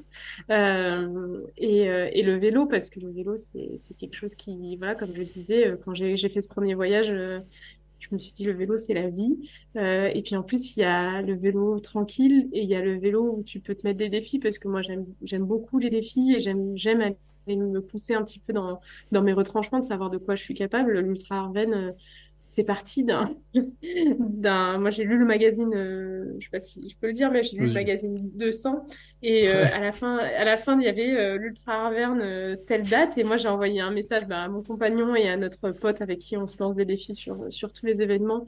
Je lui ai dit allez venez on le fait. Et ils étaient là non mais Johan c'est un peu dur t'es folle et tout. On n'a jamais fait ça. Je peux aller aller. Et on s'est inscrit comme ça sur un coup de tête quoi. Et et juste avant c'était lui qui nous disait ah je vais faire le triathlon de Vichy. Bon bah allez on s'inscrit voilà. Et, euh, et du coup, euh, enfin voilà, mm. c'est combiné tout ça euh, qui, c'est vrai que c'est c'est chouette de pouvoir mm. Combiner tout ça. Ouais, bon, et le magazine 200 qui est aussi Clermontois, faut le dire. Hein. Pour ceux qui connaissent pas, allez acheter le magazine 200. Un super magazine, vraiment. Moi, j'attends quand il arrive de pouvoir lire l'édito. C'est c'est super bien écrit, on, peut bien rire et, et s'évader quand on lit ce magazine-là. et en plus, l'an dernier, j'ai une anecdote, c'est que je fais mon voyage, je reviens, je trouve le magazine, je l'ouvre les pages, je dis ah si seulement j'avais lu avant de partir. ah, j'aurais peut-être pu savoir de connaître des choses. Il y avait des conseils qui étaient mis dedans. Je dis, ah oui, alors ça, je l'ai vécu. Mais au moins, je l'ai vu. Tu vois, au moins, je l'ai vécu. Alors, c'est ça le truc, c'est qu'au moins, le vivre, j'ai vu le truc. Mais sur le coup, j'ai regardé, je dis, c'est pas possible ce truc. Bref, tout ça pour dire. Et vous avez compris que si on est en Auvergne, euh, il y a du vélo en Auvergne, hein, franchement. Euh, on peut pas monter sur toutes les montagnes, on n'a pas le droit de toutes les faire. Hein, mais. Euh... Oui. Il y en a une grande bien connue, on n'a pas le droit de la gravir. Si, avec l'Ultra Arverne, enfin avec euh, l'événement euh, Les Copains Sifac, on peut, euh, on peut monter sur le Puy de Dôme. Le Puy de Dôme. On peut monter le Puy de Dôme, c'est l'un des seuls jours. Ça et le Tour de France, hein, il n'y a pas grand monde qui peut le faire. Le Tour de France était l'an dernier, il ne reviendra pas avant je sais pas combien de temps. Mais si vous voulez faire ça, euh, la vue est magnifique hein, là-haut, franchement, faut le dire. Hein, c'est une vue magnifique quand il fait beau, quand tout, tout, ce qu'on veut. Euh, mais allez-y, profitez-en, et c'est une bonne raison pour aller s'inscrire sur un de ces événements. Alors, c'est sûr que 778 comme ça, ça fait un peu peur hein, sur, l'instant, mais euh, ça se prépare. Hein, et puis, bon, allez dans km 350, j'avais reçu des invités. je pense des invités. On avait qui AB Coaching. allez écouter l'épisode, on avait tout expliqué comment se préparer, comment se préparer, les études et tout postural, entraînement, ce qu'il faut faire, pas faire. Mais ce qui faudrait peut-être que, j'aille l'écouter aussi parce que je me suis pas du tout entraînée ni préparée pour tous les événements que je fais et je mm. pense qu'il faudrait euh, ça permettrait peut-être de mieux vivre les, les moments difficiles euh, quand on pédale. Euh, c'est-à-dire que là, euh, eux, ils ont fait le backing man. Alors, je sais pas combien mm. de backing man différents, etc. Ils en ont encore fait un l'an dernier, etc. Maroc, je crois, c'était cette année. donc, autant dire que c'était. non, il y a des trucs et tout, mais après, bon, il y a des entraînements un peu. si t'aimes pas faire du. il te faudra un vélo en bois que tu mettes sur un, un home trainer, en fait. Un ah home trainer en bois, il te faut. En vrai, je suis sûre que ça se fait. en vrai, ça se fait. C'est que la roue arrière a changé. et, euh, j'ai une dernière question quand même, parce qu'il y en a certains qui auront un petit près l'esprit des chafouins et qui vont dire euh, la durée de vie d'un vélo, comme ça en bois. Euh, moi, j'allais te dire, si c'est du chêne, c'est comme les meubles de grand-mère, ça peut durer toute la vie, mais j'en sais rien en fait. Eh bien, alors, moi, je dirais que ça tient aussi longtemps que le soin qu'on prendra. Mm. sur qu'on lui accordera. Il euh, n'y a, y a pas plus de raison qu'il soit. Euh, il va pas plus se défaire qu'un autre vélo. Euh, enfin, de se défaire dans le sens euh, mal vieillir. Le, le, bois, il va pas, il va pas se mettre à à, à, avoir des verres d'un coup dedans. Mm. Enfin voilà, non, il y a, y a, y a, y a va pas y avoir toutes ces choses-là. Euh, la seule chose qu'il peut y avoir, c'est le vernis. Donc moi, j'ai mis un vernis dessus euh, qui est un vernis marin qui peut rester presque 10 ans sur, euh, sur des bateaux mm. en pleine mer. Donc bon, moi je veux bien qu'on pédale longtemps sous la pluie, euh, qu'il y a des flaques d'eau et tout ça, mais euh, il y a encore un peu de marge. Euh, moi, du coup, j'ai déjà bien roulé avec le mien. je me suis, vraiment, je lui laisse aucun répit. Hein. Vraiment, je, Mm. je fais exprès justement d'être, de ne pas être délicate. Y a un caillou, je suis tombée plein de fois pendant pendant un événement de gravel sur des gros cailloux. je me suis fait soulever par des cailloux tellement ils étaient énormes. Et en fait, le vernis va très bien justement parce que j'ai j'ai choisi un vernis qui euh, qui est résistant aux rayures et, euh, et au choc. Donc moi, je garantis le cadre 10 ans. Euh, Voilà. Et euh, si on en prend soin, après c'est c'est comme la peinture. S'il y a un petit accro sur la peinture, et ben euh, il faut venir euh, il faut venir me le dire. Moi, je peux redonner un, peu de vernis pour qu'on on remette si vraiment voilà il y a eu un un accro parce qu'on est tombé ou quoi. Mais ça sera euh, plus résistant qu'un cadre euh, carbone parce que Mm. le cadre carbone, quand il tombe, euh, malheureusement, euh, ça peut faire des belles fissures. Après, c'est réparable aussi. Mais euh, le bois sera beaucoup, beaucoup, beaucoup moins fragile euh, que le carbone. Ouais. Eh ben écoute, en tout cas c'était un plaisir de discuter avec toi. C'est, euh, ça fait plaisir. Non mais c'est vrai que c'est un super beau projet. Ça faisait un bout de temps hein, que quand on avait calé le truc et tout, j'ai dit eh, il faut vraiment qu'on en parle et tout parce que quand j'ai découvert ton projet, j'ai dit oh et tout et j'ai découvert grâce à la coopérative, grâce à appui par un mail, je dis mais c'est pas vrai qu'on a j'ai une collègue qui fait des vélos en bois et tout. Et quand j'ai vu le vélo et j'ai regardé, je dis ah, avec les sacoches et tout, comme c'est beau et tout. Et pour ceux qui, le- qui se posent la question d'ailleurs, tu fais passer les câbles dans le cadre, hein. donc il y a pas, Ouais, en câble voilà, intégré, ouais. euh, voilà, euh, câble intégré et tout. Donc euh, si vous voulez un beau vélo, hein, euh, voilà. Alors il faudra attendre un petit peu, on l'a compris. Euh, je sais pas combien t'as estimé que tu pouvais produire de vélos dans l'année après une fois que tu seras en, en rodé, Et, j'ai envie de dire. et ben, à partir de 2025, je peux en fabriquer 10. Et 2026, euh, je pense pouvoir en fabriquer 15. Mon processus sera assez rodé. Donc, ce sera une quinzaine par an. Voilà. Et Écoutez, puis après, peut-être plus, hein, si, si je grossis et que j'emploie d'autres personnes.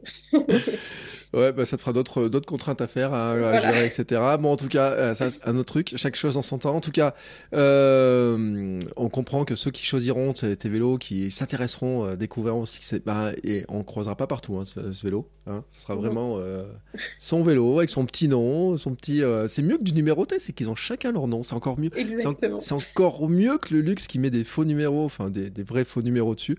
Là, vraiment, c'est vraiment super personnalisé. Et vous allez voir, c'est vrai qu'il est magnifique. Franchement, ton vélo, euh, quand on le voit comme ça, la forme et tout, pour ceux qui s'intéressent, qui cherchent euh, un gravel. Alors, j'ai pas dit le prix, parce que je sais même pas si tu as un prix officiel, catalogue ou quoi que ce soit. Alors, j'ai un prix officiel, mais c'est difficile quand on, on parle de prix cadre parce qu'on se rend pas trop compte. Aujourd'hui, quand on voit les photos de, de mon vélo, donc du coup euh, équipé en GRX, avec des roues Mavic, voilà, des, Mm. des composants intermédiaires, il a un peu plus de 5000 euros. Alors, ce qui, ceux qui font pas de vélo prennent peur. Ceux qui font du Oui, vélo c'est disent ça. Mais Oh, c'est ça pas va. cher Oui, c'est ça. Exactement. Ceux qui font pas de vélo, ils font Ah oui, c'est c'est hyper cher un vélo. Et puis ceux qui Mm. font du vélo, ils font Ah bon, mais c'est moins cher que mon VTT. Bah attends, c'est moins cher que mes roues. C'est exactement ça. Oui, voilà. voilà, donc ne, voilà, non mais euh, c'est pour ça aussi, et c'est intéressant de le dire, tu vois, parce que on a l'image, euh, ça fait du sur-mesure un petit peu, sans être du sur-mesure, ça ressemble à du sur-mesure, de l'artisanat, etc. Made in France, même Made in Auvergne avec du bois et tout. Je t'ai pas demandé d'où venait le bois, tiens d'ailleurs. Dogerolles et de Saint-Quentin sur Sauxilange, donc euh, du massif du Livradois Forez, tout Voilà. Auvergnat, du bois auvergnat, etc. ça montre que c'est pas plus cher que certaines, alors j'allais dire des chinoiseries qui viennent de, parce que il y a quand même beaucoup de roues carbone et tout qui sont vendues super cher, mais qui sont faites à l'autre bout du monde aussi et qui tiennent pas forcément le truc, et que selon le budget qu'on veut mettre et selon le, comme tu l'as dit, la philosophie qu'on va mettre dans son vélo, et ben c'était pas plus cher de t'acheter un vélo, même s'il faudra l'attendre un petit peu, que Ouais. De d'aller l'acheter sur certains sites ou je sais pas où, dans sait pas où il vient, et qui soit moins confortable et qui correspondent peut-être pas à ses besoins, à ses envies, etc. Et puis voilà. Donc c'est dit, hein, voilà. Et en tout cas, c'est intéressant. Alors pour ceux qui voudraient maintenant en savoir plus sur ces vélos, qui voudraient regarder un petit peu, où est-ce qu'on te retrouve? Je mettrai les liens dans la description, bien sûr, mais euh, qu'on le dise parce qu'ils sont en train de rouler, en train de pédaler, ils sont tous. euh. Ah, c'est où, c'est où? Donc on peut me retrouver euh, sous le nom de Vélo Tijo sur Instagram ou euh, Facebook. Euh, et je suis aussi, j'ai aussi mon site internet qui c'est vélotijo.com euh, Mm. où il y a un petit peu plus d'informations. Tijo, T-I-G-J-O. Hein. Ouais. Voilà, Comme donc, Thibaut et Johan. ouais, ça j'avais compris en fait. voilà. Et voilà. Et ben écoute, en tout cas, je te remercie beaucoup. C'était passionnant. Et puis, tu as donné une belle, une belle image, je trouve, du voyage, de l'entrepreneuriat, de ce qu'on peut faire, des idées, comment ça vient, etc. De, de d'oser faire les choses aussi et tout. Donc, je te remercie beaucoup. Euh, moi, je me suis régalé à discuter avec toi. J'espère te croiser un jour. Hein. alors, bon, euh, vu comme tu roules, je ne sais pas si j'arriverai à te suivre, mais en tout cas. mais moi, je roule doucement. C'est juste que euh, je roule longtemps. ouais, c'est ça. Non, mais moi, c'est le problème du longtemps en ce moment. J'avoue que mon vélo, je l'ai ressorti là pour mes vacances autour de Noël, mais sinon, il est, il est rangé. Mm. Il attendra les événements vélo pour sortir. Ouais, non, puis il faut le dire, c'est pas vraiment la saison la plus agréable parce que autant en courant on a toujours chaud, autant vélo, moi j'ai le sentiment d'avoir toujours froid. Même les, même l'été, je trouve qu'il fait des fois on a, on, a, apprécie bien la petite veste quand on va un peu vite, etc. Donc voilà, mais c'est vrai que quand ça va revenir un petit peu et tout, on va ressortir les vélos. Ouais, je t'ai vu sur des événements en plus et tout, avec Tempo, tu avais fait des sorties comme ça avec les, avec les tout on se recroisera. Bref, un jour on se recroisera, je, je regarderai ce vélo. Euh, en tout cas, qui je le dis moi sur les photos, qui est magnifique. Hein, et, euh, et, je te félicite en tout cas pour ce beau projet. Je te remercie beaucoup pour le temps passé avec nous, pour ce beau sourire, pour ce partage, pour ces, euh, tout ce que tu as transmis avec nous. Je te remercie beaucoup. Et puis, bah, écoutez, la semaine prochaine, on se retrouvera à nous avec un autre épisode, autre invité. Je ne sais pas qui c'est. Je ne sais pas, je n'ai pas mon ordre, j'ai oublié ma petite fiche. Mais c'est pas grave. Mais en tout cas, on continuera à bouger, à faire du sport, que ce soit en vélo, peut-être du triathlon. D'ailleurs, je me demande si j'ai pas bientôt du triathlon chez certains. Euh, en tout cas, moi, c'est un projet. Hein. voilà, il va falloir que je trouve mon bonnet en bois pour le mettre, pour les m'entraîner. Mais tu as fait du triathlon, alors écoute, tu sais ce que c'est. Euh, et on se retrouve bien sûr le samedi pour le conseil, le lundi pour l'épisode Samy. Et n'hésitez pas à aller. Alors, déjà, suivez les liens pour aller voir les vélos parce que ça c'est important, t'encourager euh, et venir alors, sur Spotify et Podcast, laissez un petit commentaire, euh, mettez une petite note 5 étoiles et puis on se retrouve très très vite pour des nouvelles aventures. Merci Joanne, ciao ciao. Merci.